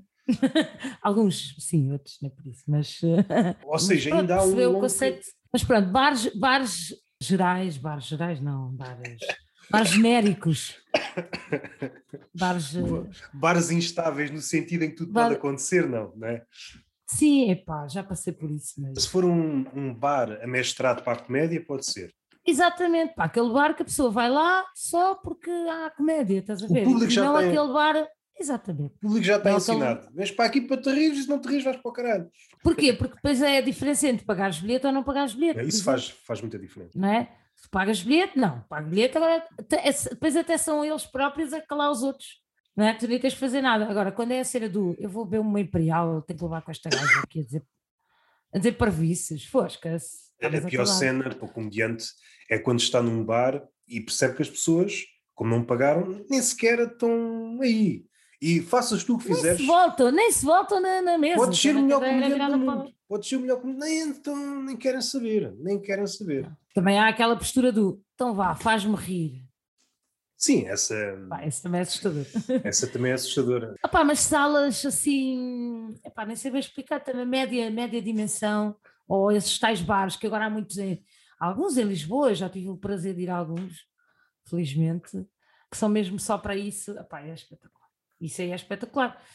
E é tal coisa, eu agora. Engraçado, estás-me a fazer aqui analisar o meu estilo de comédia. É pá, não estava pai virado. Era, pronto. Uh, Às tantas vais começar a pôr tudo em causa, estou a brincar. Sim, vou deixar de fazer. o que é que eu estou a fazer, afinal? O que é que eu estou a fazer à minha vida? Estou a desgraçar tudo. Não, se calhar, se for agora a pensar bem, essas coisas que ficam no ar são aquelas, muitas delas surgiram em espetáculo. Foram improvisos ou piadas sobre piadas, estás a ver aquela. Mas diz-me uma coisa. a punch e depois tens a after punch. Ou... Mas diz-me uma coisa: esse tipo de piadas, tu não tens uma certa dificuldade quando não estás assim muito confiante. Porque para esse tipo de piadas precisas de uma certa confiança. Tu precisas confiar no público para que aquilo que não vou dizer é entendível pelo público. Eu não estou a ver, tanto a ti como a outro comediante qualquer, uhum, uhum. quando não está confiante, isso resulta. Não sei se te acontece, acho que acontece com toda a gente. Quanto menos confiantes estamos, parece que começamos a adicionar palavras, não é? O facto de adicionarmos palavras melhorasse, mas não, piora. Parece que estás a, over-explain. sim, sim, sim, sim, Não, eu, eu, realmente faço isso, imagina, faço isso às vezes no final de, de uma, do desenrolar de, do, do tema, quando sei que as pessoas estão a ir atrás de mim, estás a ver? Sei que. Está interessada em. Ah, pá, problemas aqui, problemas. Uh, felinos. Imagina, quando estou a seguir um, um Epá, imagina o beat da mãe, sei lá, e há todo um, um encadear, as mães são assim, as mães são assadas, as mães são nananana, e tu sentes que as pessoas estão a ir contigo e terminas com uma pan e, e, e a mãe lembras-te, epá, agora olha, posso meter aqui mais isto, mas aquilo é tão uh, fração de segundos que às vezes um, e eu às vezes não as termino engraçado, eu às vezes acho que não as termino porque penso assim, ah, isto nem tem piada nenhuma e aquilo fica no ar e as pessoas riem-se daquilo que eu não disse, estás a ver? Ou seja... Mas isso faz sentido. Quanto a mim, isso é muito mais, como é que eu ia dizer, sofisticado do que dizer tudo. Faz-me confusão o contrário. Alguém que tem de dizer a piada toda, não deixa nenhum subentendido. Até do ponto de vista da escrita, tu às tantas estás a descrever tudo, não, não dá espaço nenhum não, para quem te está a ver. Por acaso, tenho momentos em que eu tenho piadas Bem, não digas isto a ninguém, mas eu ainda hoje faço piadas que escrevi em 2011. Portanto, são os greatest hits e em greatest hits não se mexe. Pronto. Um, e, e, eles já evoluíram tanto, evoluíram, já se desenvolveram tanto, já cresceram tanto. Ah, bitite, não é bem bitite, a palavra que eu queria, mas apanhei naquele espetáculo, apanhei há isto, partes, apanhei há aquilo. Há partes que depois entraram na piada né? e que e quando, estou, quando eles à parte estão a aparecer, eu às vezes bloqueio porque estou-me a rir na minha cabeça daquilo que me está a surgir, estás a ver? E quando há esse, eu acho que é nesse momento de, do, uh, desse bloqueio é que as pessoas percebem o que é que vinha ali. Porque já estão a acompanhar o meu. Sim, a tua forma, forma de pensar. fazer humor, se calhar. Sim. Exato. Ah, pá, talvez, não sei. Tenho bem saudades de fazer stand não sei se nota. É sinal que o público está contigo, porque se o público não estivesse uhum. contigo, estava-se a borrifar. Mas esta gaja agora deixa as coisas a meio, mas está sim, parva. Sim, aquelas salas frias não faço aquelas do ah, não é? Ah, ah. Isto resulta uma vez, não é? A cena do ah, exato. Pois. Sim, sim, sim, é? sim. Ou aquela do ah, esta piada na minha cabeça só melhor. Sim, esse tipo de coisas o público. Funciona uma vez em Sim. cada espetáculo. Sim, e, e, quando, e quando funciona. E quando funciona, e quando funciona. Sim, o público não está lá para, para perdoar, perdoa uma vez e. O meu humor é, é assim mais fofinho. Uh, ou seja, não, pronto, não. Como é que eu ia te explicar? É cuchi-cuchi. ou seja, em princípio não ofende não, ninguém. Sim, sim, sim, e... porque lá está, eu estou-me a ofender a mim, em primeiro lugar. Estou então, a falar nesse, de, de, coisas minhas. Pegando nesse ponto, se em teoria nunca ofende ninguém, na prática já ofendeu? Já sentiste que alguém se ofendeu? Já pessoas. Sim, sim, sim, sim. Ah, ah, quando eu falo dos idosos. Aliás, eu comecei a fazer stand-up por causa disso, porque partilhava as histórias do, do lar e o pessoal, ah, tens é que cantar isso ali no palco e não sei o quê. Oh, estás Não, mas é fixe. Pronto a minha escrita começou assim, a escrever uh, as histórias. Que, a escrever epitáfios, tu brincaste. Quase. Sai daqui! Isto é uma gata que está aqui, para quem só está a vir agora, não estou a mandar o Roberto embora. E pronto, e então essas histórias, hum, pronto, foi assim que comecei a escrever. E opa, depois faço piadas sobre isso, não é? Eu gozo um bocado, não é gozar com eles, mas pá, eu tenho lá uma parte em que em que falo, olha, falo sobre as marchas populares e que digo que estávamos a ensaiar, pá, e o pessoal estava bem, tudo ali a atinar e os arcos e pá, que era espetacular e estávamos há meses a ensaiar aquilo, que o pessoal esquecia-se, não é? Estávamos ali e tal, e pá, a certa altura morreu alguém da marcha e nisto tu, tu sentes que há sempre um pessoal cala-se, que é tudo coisa, e, pá, também ninguém vai ali para nascer, não é? Não. Metade ri-se mais ou menos, outra metade fica, porque eu já apanhei público muito idoso, já fiz, já fiz espetáculos entre o rancho e o teclista, percebes? Tipo, na festa da aldeia. Então, às vezes, o pessoal que está. Tá, tipo... Eu tinha uma piada que tirei, era sobre Alzheimer. Opa, porque uma amiga que tinha uma familiar com, com Alzheimer disse que. Porque lá está, porque como o meu é tudo. Eu acho que a questão dela até foi de género. Epá, tu é tu estou com o aquela piada ali no meio está assim. Estás Sim. a ver? Mas, mas era. Estou, estou um já não conto esta. Este, já não digo esta piada há anos. De uma altura em que encontramos um cão bebê, que era o Tobias. Encontramos um cão bebê e criámos-lo connosco. Uh, só que pronto, opá, ele também ainda não está vacinado, ainda não misturámos com os idosos, não vou dizer apanhar Alzheimer ou assim. eu não acho que seja assim coisa, mas pronto, houve pessoas que, que acharam que. E eu peço desculpa a quem está a ouvir, eu já não conto esta piada, apesar de continuar a achar. que... Acho que a tua amiga teve razão, porque testou se. Sim. Por um lado, pode ter o efeito de contraste, mas se estão à espera de um humor mais almofadado, no sentido de não ter arestas cortantes, e depois hum. aparece aquilo, é pá, podem estranhar muito. sim, sim, sim, sim, sim. Bastava mudar a doença. Sim. Não é? Sim, a questão é essa, é que se eu pusesse tipo gota, se calhar já ninguém. Pudesse diabetes, também já há alguém que vai ficar ofendido. Isto é muito complicado. Pois é, a questão é que eu nem estava a pensar numa piada deste género, estava a pensar em alguma piada que tenhas feito com, com, com algum idoso e que alguém tenha pensado: é pá, está aqui está a gozar connosco. Os velhotes, quanto a mim, que, que nunca trabalhei com eles, mas normalmente há dois grupos de velhotes. Há aqueles muito fixes, que estão bem Os resolvidos. Gaiteiros, a velha gaiteira, não é? Sim, estão, estão bem resolvidos, sabem que isto vai acabar e estão aqui, vamos aproveitar. E depois há os outros que transformaram em super guerreiros da resinhice.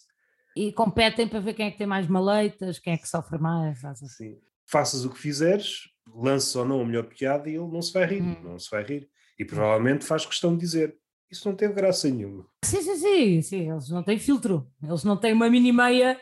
Não, não tem, não tem. Não, não, não há, não. Normalmente usam mini meias, sim, depois ficam com as pernas assim bem apertadas e depois saem em cima a xixa. Uh, não, mas, um, mas é curioso que as pessoas que ficaram ofendidas, um, que de vez em quando ficam ofendidas com as piadas do lar, com a parte do, do lar. Não foram velhotes. Não foram os mais velhos, pá, porque eu acho que eles estavam de género. Yeah. Tipo, sim, vai ser, vai ser assim, epá. São pessoas que acham que eu estou a gozar com Eu não estou a gozar com eles. Eu, as histórias que eu conto deles aconteceram, percebes? Eu tenho histórias ali do Arco da Velha. uh, epá, porque aconteceram, estás a ver? Não estou a inventar nada. Portanto, estou segura, estou tranquila, sei que, que trabalho com eles com respeito. Aliás, dia 1 de julho, que é o Dia Mundial ou Internacional da Piada, o que é? E os meus colegas de trabalho, eh, quando estávamos a elaborar o plano, o plano de atividades anual, decidiram que íamos assinalar o dia com um espetáculo de stand-up comedy de Rita Leitão. Portanto, dia 1 vou fazer vou fazer o espetáculo lá no lar. Vamos ver, vamos ver. Mas, mas já fiz com, com, para, algumas instituições, havia um, um seminário para diretoras e, e animadoras, e depois havia também utentes eu não sabia que ia haver utentes, eu achava que era só para os profissionais, então. Opá, mas foi giro eles próprios. É mesmo assim, eles respondem, não é? É verdade, sim senhora! é um heckling, um heckling ao contrário, é um heckling positivo. Para mostrar apoio. yeah. Então tinhas os diretores assim um bocado tipo, ai, ela está a dizer isto. E os velhotes, pois é, menina, é assim mesmo, é verdade, é. a parte do sexo e não sei o que, eles, pois é, ah, pois é. Ah, pois é. Bares não, que normalmente os velhotes não vão a bares. Se calhar. Sim, tá. nas festas das aldeias já apanhei, já apanhei. Uh, não estava aqui a pensar. Pai, já apanhei festas em que eu falo do Facebook e fica tudo. Havia pessoal jovem, mas era sim, uma sim. coisa meio sim, tão chata. Não... A questão do, do tema de sexo, para os velhotes, ou gostam muito, ou então não gostam. Se for aquele velho mais, se for sobretudo a velhota mais ligado à igreja, e pá, o que é que vais dizer? Mas é lá está, mas eu acho que até nisso, até aí eu consigo, porque imagina, eu partilho, partilho uma história de sexo no lar, por exemplo. Não conto, quer dizer, às vezes conto mais às pormenores, mas dependendo do público vou variando o pormenor, mas essa foi a primeira história que eu contei que me levou a, a que me obrigaram a contar depois perante as pessoas. Uh, outra, uh, são só duas pequeninas sobre sexo. A outra é, ter a ver com uma, uma senhora a contar-me. Não, são três, exato. Uma que era uma senhora a dizer. são que nada três, já são quatro. Não. não. é um livro. Uma... Sacas de um livro grande. Estas são as histórias todas que eu tenho. Sexo a três idades. No lar. Uh, sexo no lar. Sexo no lar. Lar, sexo e lar. Uh, não, pá, é uma senhora que, que contava. O pessoal mete-se muito com eles, não é? Tá, você, ah, há quanto tempo é que. Pronto. E uma senhora uma vez a dizer: olha, a minha comeu até aos 52 não comeu mais porque o dono morreu. Pronto, ou seja, é sobre sexo, mas não é sobre sexo. É, estás a ver? Sim, é uma frase fixe, até uma forma fixe de dizer. Foi verídico, estás a ver? Ela disse isto ao médico e à enfermeira. Depois as pessoas vão-me contando e eu vou. Isto já foi há muitos anos, mas vou registando, pá. E a partir do momento que é baseado numa história real, estou tranquila. Sei que. Não, isso não é, é, fixe. a inventar. É fixe. Estás não a gozar, mas estás a homenagear, a homenagear essas figuras. Sim, estou a explicar às pessoas, tipo, estou a, porque é assim, muita gente, isto quando a pandemia começou, houve muito aquela, o pessoal virou-se muito para os lares, não foi? Foi um bocado, ah, coitadinhos, estão ali fechados, e agora, como é que vai ser? Pá, eu na altura, foi o que eu disse, quer dizer, os velhotes já estão aqui fechados há muitos anos. Sim, não foi agora, não, não é? cá todos. Não né? foi só agora, portanto, a questão de, dos videochamadas já podiam fazer antes. Hum? Não é por, por não poder haver visitas. Aliás, há pessoas que nem sentiram diferença, porque já não tinham visitas e não. Pois, portanto, não... Agora até pensam: olha, estou como os outros, agora já não sou a única a não ter visitas. ah, pronto, isto é o tipo de piada que a pessoa fica. Ah, mas é verdade, pá, mas é verdade. E, e, e, o facto de eu estar dentro do meio, acho que me dá essa, hum, essa legitimidade, porque eu sei do que, é estou a falar. É, é, como eu ser gorda, posso fazer piadas de gordas, posso dizer que sou mas, gorda e falar sim, mas, do meu peso. Mas eu Quando acho é alguém que... de fora, já é tipo. Ah, mas achas mal? Por exemplo, uma pessoa magra falar eh, de gordura? Opa, depende. Eu acho que há formas de abordar, não é? Há formas e formas. Por exemplo, eu faço piadas de magras, sobre magras. Não é sobre magras. Eu, eu começo a falar das, da, da, gordura e depois faço ali o contraste com uma amiga que tenho. Uh, uma amiga mas lá está. É body shaming, não deixa de ser body shaming. Ah, ok. Mas uh, não sei, sei lá, eu tenho, tenho um bocado isso no, no, no meu humor também, o, o auto, auto cena. Auto coisa. Autodepreciativo, autodepreciativo. Auto, exato, autodepreciativo. Eu percebo, a mim, por exemplo, não me faz confusão. Não, para mim, qualquer coisa pode ser qualquer coisa pode ser alvo de piada eu não gosto daquelas eh, piadas de, de, humor negro só porque, para se porem numa categoria de humor negro, só para dizer eu faço humor negro e de repente é cancro, cancro, cancro e tipo, man, e, e conteúdo da cena e piada. Estás a ver? Não. Bem, eu já vi espetáculos que eu fico, man, mas o que é que estavas a pensar que descreveste isto, meu? O que é que tinhas tomado ou fumado? Ou, sim, se não resultar, não resulta, não há nada a dizer. Estamos a falar dos limites do humor, não é? Sim, sim, sim. É... precisa de ser abordada um bocadinho com calma, se não às tantas estamos a falar da mesma forma, aquela postura que há pouco estávamos a dizer que certas pessoas têm, por exemplo, temas como a casa de banho ou escatologia, e às tantas estamos a, falar da mesma forma. Eu acho que tem muito que ver a forma como se fala deles. Sim. Agora... Opa, não agora, te vou mentir, eu se calhar se vir uma pessoa que teve cancro ou que tem cancro falar sobre cancro, vejo de uma maneira diferente do que alguém que nunca teve ou que não tem ninguém, ou Pá, ah. Não sei explicar porquê, okay. mas dá-lhe outra legitimidade. Isso é estúpido. É claro que a pessoa pode fazer piadas sobre o que quiser, mas. Opa, não sei, há piadas e piadas, não sei bem. Ok, ok. Eu conheci alguém uma vez que fazia piadas sobre o sexo com idosos. Não, já não acho grande jeito, estás a ver? Não, não acho piada, por exemplo. Até não é que não acho piada a sexo com não sei. uh, mas Percebes? Acho que, não sei, sexo idosos com idosos, yeah, ok, está-se bem. Uh, então há formas e formas de escrever, também pode ter a ver é a pessoa tem uma ideia ali, mas não conseguiu. Hum. Ninguém é obrigado a gostar de todas as piadas. Há, claro, claro, todas as claro. pessoas têm zonas em que gostam mais, que lhes causa uhum. mais riso, e há outras que não acham assim tanta graça. Isso aí não há grande, grande coisa a fazer. Pois há aqueles que são mais hábeis a, a mexer nesses terrenos mais pantanosos e outros não. E não achas que as pessoas têm tendência a, a, gostar mais do tipo de humor que fazem? Ou seja, se calhar agora de repente era estranho eu curti bué humor negro e ser bué dark, e, no, e, e fazer stand-up cuchi-cuchi. Eu conheço também pessoas assim. Não sei o que é que é mais normal. Eu às vezes, eu às vezes rimo de piadas. Eu não sei por acaso. Eu, eu tenho vergonha de me estar a rir, não é? Que tu ficas tipo, ai, não me devia rir disto. Por, por acaso não sei o que Mas é que é mais normal. não tenho coragem de as fazer. Não sei o que é que é mais normal. Se tem que haver uma, uma sintonia entre aquilo que tu vês e aquilo que tu fazes, se não tem nada a ver. Que gostam de coisas que nada têm que ver com aquilo que eles fazem. Uhum, uhum. Mas que porcentagem, não, não faço ideia. Epá, eu, eu, no fundo, se calhar por isso é que eu não escrevo coisas não assim tão agressivas, porque se calhar também não, não me identifico com esse, assim, identifico não... com esse tipo de humor, não é? Escrevo algo que às vezes que eu estou a escrever não estou a rir, estás a ver? Eu sei sim, que nós sim. não temos que nos rir das nossas piadas, mas, mas se eu me estou a rir, em princípio. Se não te identificas, não, não vale a pena forçar. Isso acontece sobretudo no início, quando, quando estamos a perceber mais ou menos o que é que a gente gosta a nossa persona, não é? Ainda estamos sim, a descobrir sim, a persona. Sim. Parece Mas, que há pessoas que estão a forçar o humor negro. Sim. Não é? Eu sinto que há pessoas que. Eu acho que isso já desapareceu um bocado. Houve uma altura quando, quando começou o cinema assim mais em força, havia. Mas agora muitas... tens noites só do humor negro, sim, por exemplo. não me choca, não, não me choca. Não, não. Só não acho é que também tem que estar a. É tipo fazer só Ladies Night de stand-up, não é? Noites de humor negro. Então porquê é que não fazem noites de humor. Eh, Isso acontece na música. Há noites para jazz, há noites para funk, há noites para. Certo. Dentro do humor há aqui várias fricções uhum.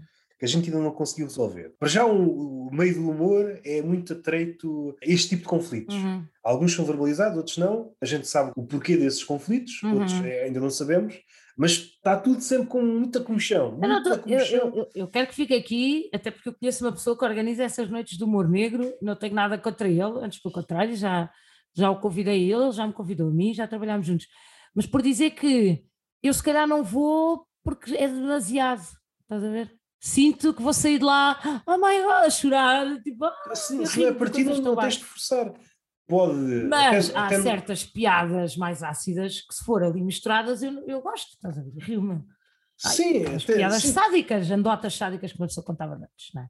Seis pessoas seguidas a fazer isso, ah, já fico tipo, man, deixem lá o cancro e os bebês.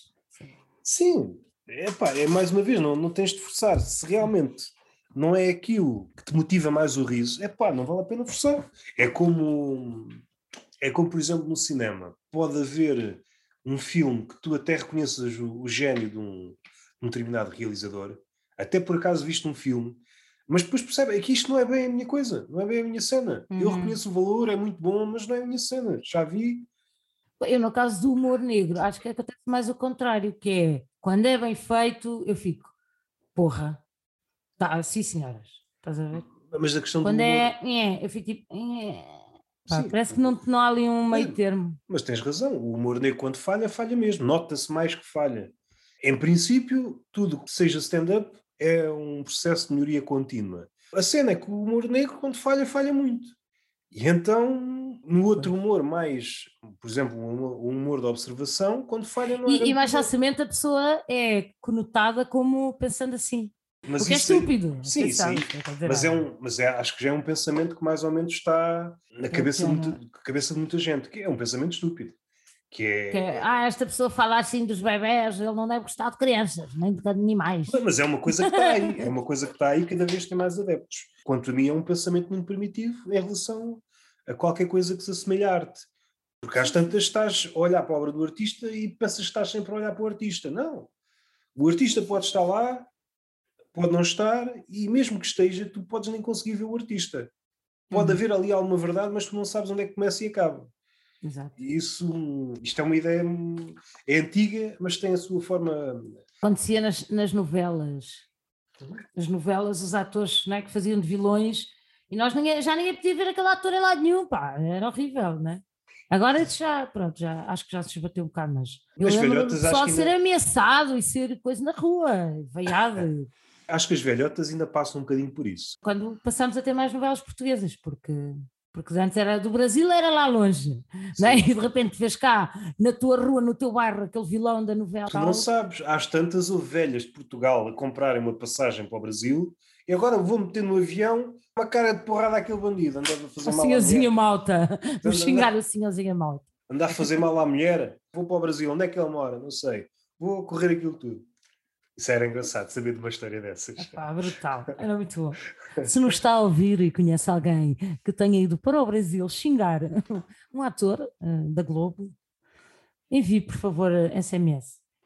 Esta cena de não saber distinguir a realidade da ficção é um problema hum, que pertence ao nosso século e que, de uma forma ou de outra, como é que eu ia dizer? No humor é uma cena que está como é uma arte, como é que eu ia dizer, que está sempre a confrontar com o, o real, está sempre a fazer cócegas ao real, está sempre a uhum. dizer isto não é bem assim, e é por isso que causa tanta fricção. Porque, como vivemos num mundo narciso, onde nós queremos mostrar ao outro a nossa melhor imagem, e o humor normalmente diz: não, não, essa não é bem a tua imagem, tu estás atrás dessa imagem. É por isso que é tão mal visto o humor o que é que sucede na, naquilo que nós vemos hoje em dia? São coisas muito literais e coisas que hum, tentam fugir a isso tudo. Antes, seja humor, na literatura, poesia, eram mais artes de resistência. Ah, não se pode fazer? Ok, faço ainda pior. Hoje a maioria acata, acata tudo o que uhum. anda no ar e às vezes não é. Ninguém sabe muito no que é que se faz ou não, não se pode fazer, mas acata tudo. O resultado são obras assim mais, mais fraquinhas, mais medrosas, mais. Não estou aqui a fazer a apologia do humor negro ou do humor mais agressivo. Faz-me impressão é, é quando há logo uma espécie de, de proibição para esse tipo de humor. E faz-me uma certa confusão. Hum. Ah, sim, faz, sim, faz claro. uma certa confusão. Para já eu acho que uh, a conotação humor negro deveria estar na cabeça de quem o ouve. Então, não é? Ou seja, como é que eu ia te explicar? Há, há, piadas que se calhar para mim, ah, isto é humor negro, acho que é só um bocado mais forte, não é? É um bocado. Hum, pois, é assim, essa questão, pois, pois, pois. Não sei até que ponto. Tem muito que ver com os temas tabus. Hoje, como vivemos num tempo em que há cada vez mais tabus, ou pelo menos aquilo que era tabu, por vezes deixa de ser, por exemplo, a sexualidade, era um tabu, agora deixou de o ser. Mas há hum. coisas que se tornaram tabus quanto mais, pelo menos para o humorista de antigamente, hoje, como humorista normalmente acata, mas para o humorista de antigamente, uma reação deste tipo era: ok, se o feminismo é tabu, agora tem mais graça. O humor negro sofre flutuações. Há temas que são, no meu ponto de vista, ele trabalha mais com os tabus. E como os tabus são flexíveis, Chegou uma altura que já toda a gente fez piadas sobre isso, já é tipo, ah, yeah. quando penso nessa questão de, ah, vou escrever humor negro, tal. Estou à espera da piada, alguém chamou, quem é que chamou? Piada refrigerante? Alguém deu esse nome, que é que o público fica... Ah, sim, sim, sim, o Paulo Oliveira. Essa piada, essa piada. E eu sinto que eles procuram essa piada. Procuram, essa piada não, essa reação nas pessoas, estás a ver? Alguns, atenção, eu não estou a meter toda a gente no mesmo saco, não, não faço que me metam no saco com outras pessoas. Isto cada um está no seu saquinho. Cada um Olha, no seu saquinho. É, nós somos tipo aqueles sacos para fazer gelo, sabes? Em cima está o humor, nós bebemos todos do humor, mas depois está cada um no seu compartimentozinho, não é? No seu compartimentozinho, sim. E, e depois tu queres daquele, espremos e sai aquele. Queres, pau. E com sorte é vamos para, para uma bebida decente. Por azar, vamos para uma zurrapa qualquer. Não, podes ir para um saco para um saco com outros para ir para o joelho de uma velha, inchada. É, olha, por exemplo. Por exemplo. Ou vais para um cocktail. Sim. Epá, tu, tu guarda-me esta analogia que isto é muito bom. Sim, sim. Ah, isto, é, isto é ouro, isto é, é ouro. É ouro, é ouro. Possibilidades do gelo. Se pensarmos no gelo como comediantes, os dois lados opostos do espectro. Um pode é ser uma virilha, uma virilha de um idoso. Não, uma virilha, uma virilha. Uma virilha é pior. Às tantas estamos no escroto de um idoso Uh, está inchado porque pronto, ficou entalado em algum lado. Uh, está, inchado, está inchado porque estava a tentar efetuar mais uma história para a Rita Leitão. Tu disseste, meus amigos, eu preciso de material novo. Opa, por acaso agora está tudo muito. Pronto, é assim, agora é histórias mais. Também teve tudo meio parado por causa da, da, da Covid e foi assim uma fase manhosa, como, como é óbvio, uma fase um bocado esquisita. Mas sim, pá, já há muito tempo não há assim, não há lá nenhum casal, não há assim coisas recentes, pá. Tenho andado tens, ali tens, a reciclar muito. Tens que... Agora estava a pensar o ridículo da situação. Uh, chegares ao pé de algum, ou de um casal, ou de um grupo de, de idosos, desculpem lá, mas vocês têm de criar aqui qualquer coisa, eu preciso de material novo para a minha Exato. Vejam então, lá o que é que vocês não... fazem, pá. Daqui a bocado morrem. bem e o caralho, a, não pode ser. Daqui a bocado morrem e não tenho nada novo. yeah. Mas como é que é? Quem é que ganha o belo do tostão? Vocês são o meu. Olha que eu vi alturas, aliás, eu tive alturas em que o pessoal dizia: é pá, tu devias viver só disto. Depois veio a pandemia e eu pensei: ainda bem que não, senão estava, pronto, estava na miséria.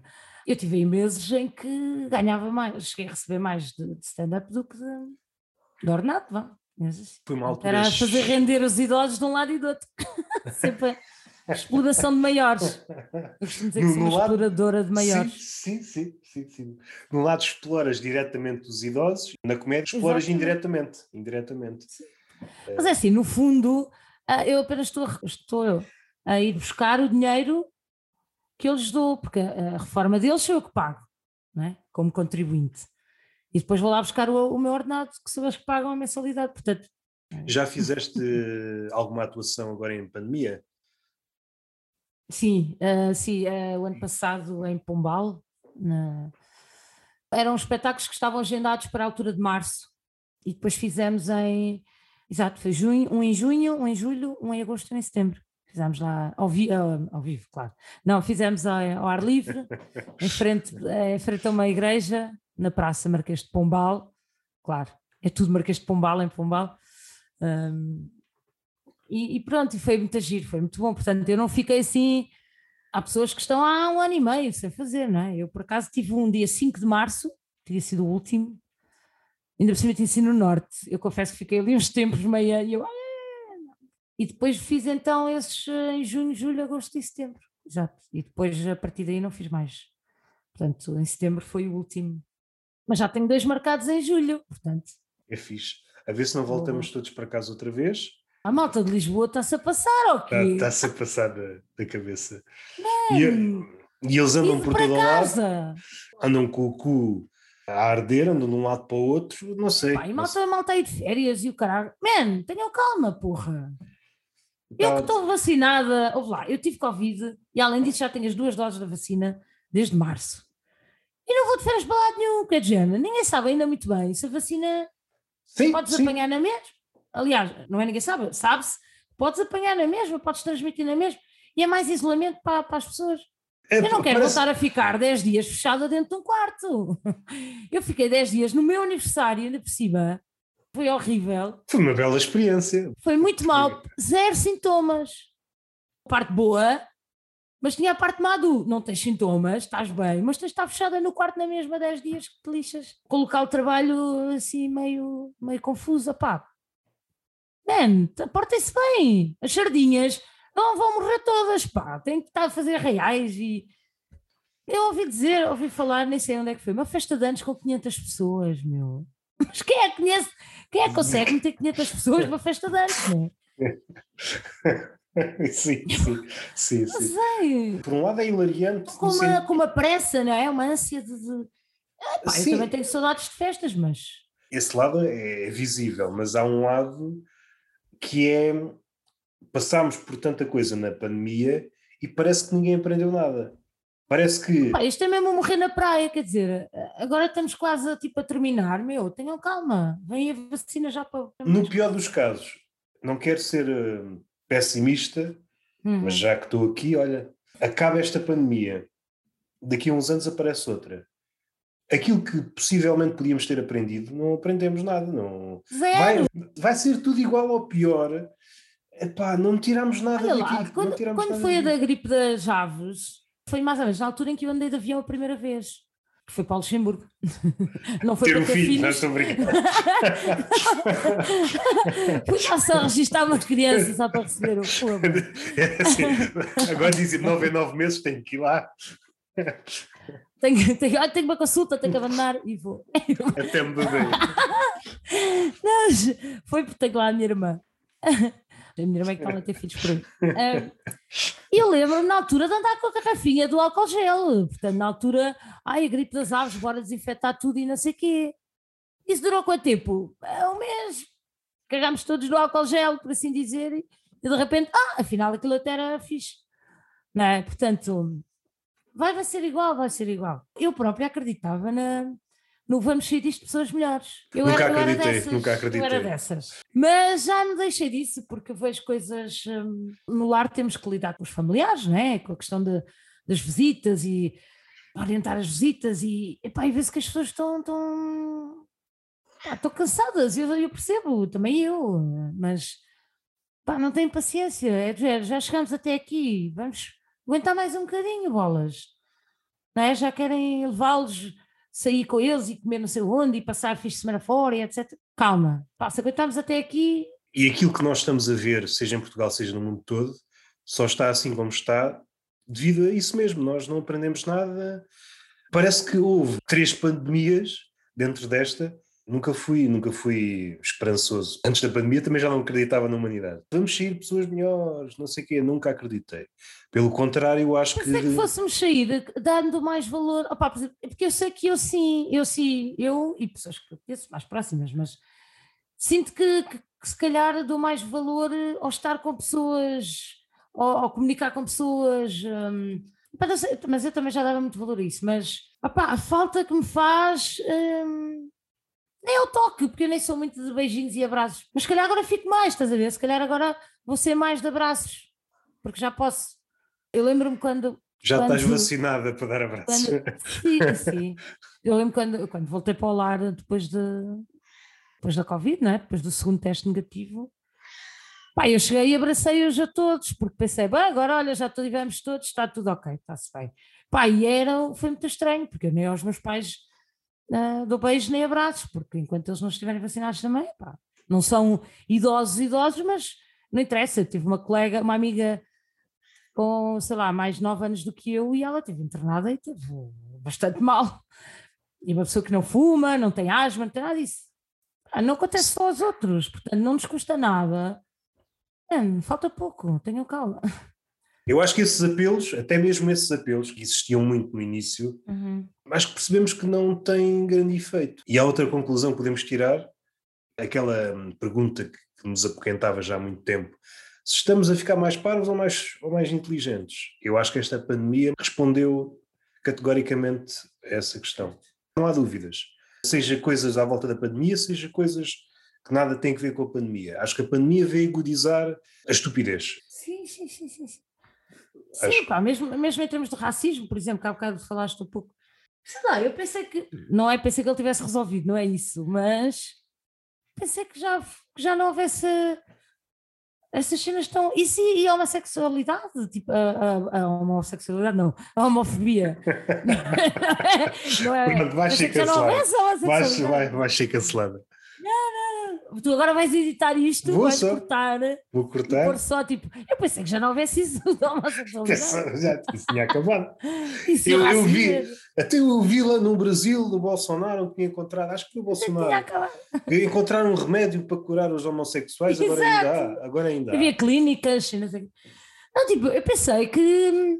Lá está, eu, eu tenho um arco-írisinho aqui nos olhos, então não sei. Achava que, que, que as pessoas já estavam todas mais não quer dizer normais, mas tipo, pessoas que me deve ser, não sei explicar. E afinal, afinal não, afinal não. O que é que uma pandemia tem a ver com isso, não é? Mas porquê? Porque estás fechado em casa, és mais homofóbico. O que é que uma coisa tem a ver com a outra? Estás a ver, não? Mas normalmente essas coisas não partem de um fundo racional, até pelo contrário. Sim, sim. Pede-se essas pessoas, seja homofóbicos, seja racistas, que pensem de forma racional mas eles nunca pensaram. Aquele caso de duas, duas moças que estavam. Moças, ai, sinto-me tão velha agora. Duas moças. Eu também utilizo moças estavam, várias vezes. É, Sim. que estavam a namorar uh, no jardim em Lisboa e que alguém chamou a polícia porque estavam ali a. Eles por acaso tinham sido chamados, eu depois fui ver ao polígrafo. Eu, eu, eu gosto muito de consultar o polígrafo porque uma pessoa, lá está, acredita em tudo e fake news e o caralho. Eu, não, vou ver o polígrafo, é religioso, lá vou eu ver que é para. Pronto. Também não é muito raro partilhar coisas sem ter certeza se aquilo é verídico ou não, mas pronto, às vezes anda aí tipo, será que isto aconteceu mesmo? Deixa-me lá. E essa aí, pronto, eles pelos vistos tinham sido chamados porque ali perto realmente estava a haver um ajuntamento, nananana, e que depois houve um senhor que lhe diz: Olha, já agora, olha ali aquelas duas ali. Sim, Pá, sei o que é que estás a falar, acho que vi. Eles foram lá e foi tipo: Pronto, desculpem lá, a gente está a ver que não, não se passa nada, mas pronto, como a pessoa disse, a gente teve que vir aqui para Man, já não podem estar as raparigas. É tal coisa, se fosse um casal ali aos beijos, estava tudo ok. Porquê? Qual é a diferença, não é? Um isso. Sim, sim, sim. Aqui tem que ver, ok, aí, aí é homofobia, mas por vezes até se pode prender com o facto de muitas pessoas não saberem lidar com a felicidade dos outros. O facto de, uhum. de estarem duas pessoas felizes, se calhar não ia atacar pelo facto de estar um casal heterossexual aos beijos, mas provavelmente ia arranjar ali uma forma de. Ah, distanciamento e a máscara e não estão. Sim, sim, qualquer coisa ali. É como. Não é que seja uma, uma boa comparação, mas é o, é o que se arranja a umas horas destas. É aqueles polícias. Pois, que... entretanto, isto é quantas horas mesmo? Tem, temos de parar, temos de parar entretanto. Pois, eu tenho cá alguém em casa temos de parar. Portanto, quer usufruir da sala. Quer usufruir? da sala. Estou uh, a brincar, estou a brincar. Ah. Um, agora, agora perdi-me, agora perdi-me, estava a... Ah, caraças. Ah, é o que dá, desculpa. É o, é o que dá a fazer piadas de merda. Eu tento fazer piadas de merda, depois vejo o fracasso e depois envergonho e ah. perco o fio de raciocínio. As pessoas, a felicidade dos outros que ficam, que não gostam da felicidade dos outros. Ias dar um exemplo que disseste não era um bom ah, exemplo, ah, okay, mas okay, estas okay, horas conseguia agarrar a ponta solta.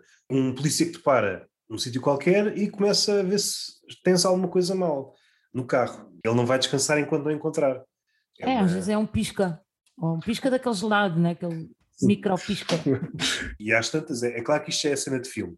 Se for preciso, é o caso. Sim, yeah, sim. Mas isso, isso já é entrar em teorias da conspiração, não é? De certeza que já houve na história, já aconteceu isto. Olha, ah, Tuca, olha, tuca. você tem aqui um farolim. É um farolim? carro todo partido. Quando sai do carro está tudo partido, então, mas o carro estava bom, está bom, então você não tem vergonha. Está bom, você acha que isto está bom para Está tudo escavacado. Antes de acabar, diz-me só, queres partilhar alguma coisa às tuas redes sociais, coisas desse género, e-mail, estou a brincar. uh, sim, olha, tenho, pronto, podem seguir a página da Meia Dose de Leitão no Facebook. Um, Twitter e Instagram é mais pessoal do que. Também tem piada, porque a minha vida é uma comédia, mas, mas de resto não coisa. Agora, tem então agora o canal uh, de YouTube. Entretanto, depois calhar fazemos uma página com o João Rosa Luz, temos o podcast de segunda. É um podcast que se ouve com os olhos, porque houve alguém que lhe disse: então, se é o podcast, devia ser só voz. E eu, então, mas a gente, cada um ouve por onde quer. Se os olhos também comem, que é que não anda a ouvir? É? Pois, claro, claro, bem respondido. Pronto. e então assim nasceu um podcast de segunda às segundas que se ouve com os olhos. E, e pronto, e olha, e vejam stand-up e, e tratem bem os vossos velhinhos. Sejam amigos É uma boa forma, e agora fico sem palavras para. Não consigo terminar de forma melhor que isso. Como é que eu vou superar os velhos? Não consigo. Gosto também muito dos velhotes. Muitas das histórias que o mundo me dá são quase sempre de velhotes. São uhum. muito hum, generosos nessa, nesse capítulo. Seja a falar, a contar coisas, a forma como eles abordam o mundo não tem nada a ver com a nossa. Nós estamos então, sempre. Olha, já agora aconselho-te a ver uma coisa: nós temos uma espécie de talk show lá no lar, que está na, está na nossa página da, da Santa Casa do Lorissal. Passa aqui já agora divulgação, criámos um talk show que se chama Manhãs com Lourissal, em que falamos, conversamos, aquilo é como se fosse um programa de rádio, mas, ou seja, eles têm microfones e escutadores que não estão ligados a lado nenhum, eh, os microfones são falsos e tudo, mas, mas é giro porque eles adotam aquela postura do ah, estou a falar para a rádio, depois falam para o micro e tudo. E abordamos assim temas, por exemplo, houve um em que falámos sobre o ser mulher e, e já houve um em que falámos sobre brincadeiras do, do, do tempo deles, o que é que era brincar ou não, e há um muito interessante que podes depois, um dia que não tens nada a fazer, em que falámos das liberdades. O tema foi liberdades, pronto, em que falámos desde a infância deles à, agora à era Covid, digamos assim, a, a, perda, a nova perda de liberdade deles também. E é giro. O, o, ser mulher foi engraçado, porque tínhamos duas, elas eram quatro, penso que elas eram quatro. Epá, e duas opiniões completamente diferentes, é engraçado, em relação à questão do, o que é que é ser mulher e como é que era ser mulher antigamente e como é que é agora. E é giro, então temos feito estes programas com eles, até já fizemos em direto uh, uma vez, mas depois o som, depois não dá, depois sim, depois não, mas pronto. Mas temos feito com eles e é muito giro isso que estavas a dizer, a questão do. Quando os ouves falar, um, às vezes dás valor ao que tens agora, não é? Porque Tem ali mal, tem que eh, uma sardinha era literalmente para seis, como eles dizem. E, e por outro, um, dás valor ao como era antes, estás a ver? Há coisas que, que eram melhores, outras que eram piores. E há coisas estou, que não Estou interessado nesse aí das mulheres.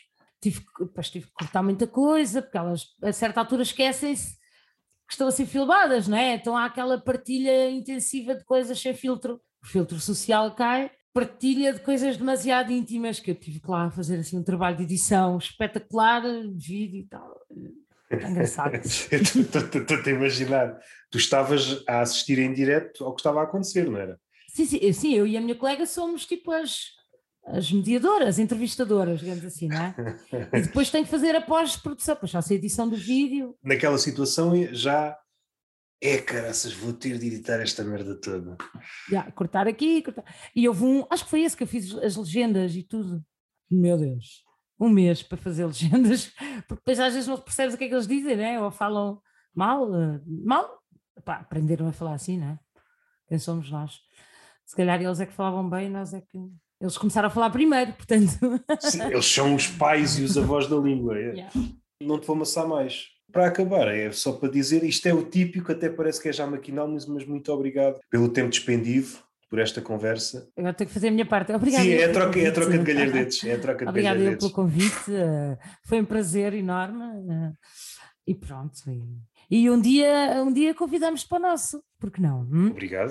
Uma forma engraçada de conhecer outras pessoas porque é quase uma desculpa para hum, convidar alguém para falar. E é fixe, pelo menos é uma desculpa, caso contrário, não havia forma uhum. de, de encetarmos conversa. Dizer, ah, olha, apetece-me falar contigo e tu, falar ah, comigo. Sim. Para Como quê? Assim? Para quê? para gravar um podcast? Ah, para um podcast pode ser. Ah, claro, com certeza. É para ser com roupa ou sem roupa? para um podcast, eu acho que é uma cena, sobretudo os comediantes, estão sempre disponíveis para, para falar num podcast. Pode estar em casa, pode estar, se for preciso, em tronco nu, ou ao contrário, tronco nu invertido. Como é que é um tronco nu invertido? pois, não sei, pernas nuas. Hum, não, Pernas nuas. Não há assim uma expressão para isso. Estar nu da cintura para baixo, não é? Uma expressão para, é isso. para isso. Não há. Uh, devia ser descalçado. Estás sem calças. Hum, epá, temos, temos de pensar nisso. É... Temos de pensar nisso. O inventor do tronco nu teve bem, mas depois desleixou Exato. a parte de baixo. yeah. Só quis a parte de cima, mas a parte de baixo não quis saber. Estamos a falar de alguém que nem tempo teve para vestir uma camisa, portanto, eh, claro que não teve tempo para pensar no resto do nome. Ou ficou tão é. orgulhoso do termo tronco nu que se esqueceu do resto. O meu trabalho está feito. é, é, triste. Mas, Mas, falta, eu acho que não há nenhuma expressão para. Os ingl... é americano, é americano inglês, que é tipo. Um, pantless, talvez? Sim, Ou, sim. É tipo sem calças, mas. Mas não temos assim nenhum equivalente em português que eu me lembro assim de repente. Olha, é uma boa forma de terminar o podcast, a pensar nestes temas que interessam. Qual é o neste... tronco nu invertido?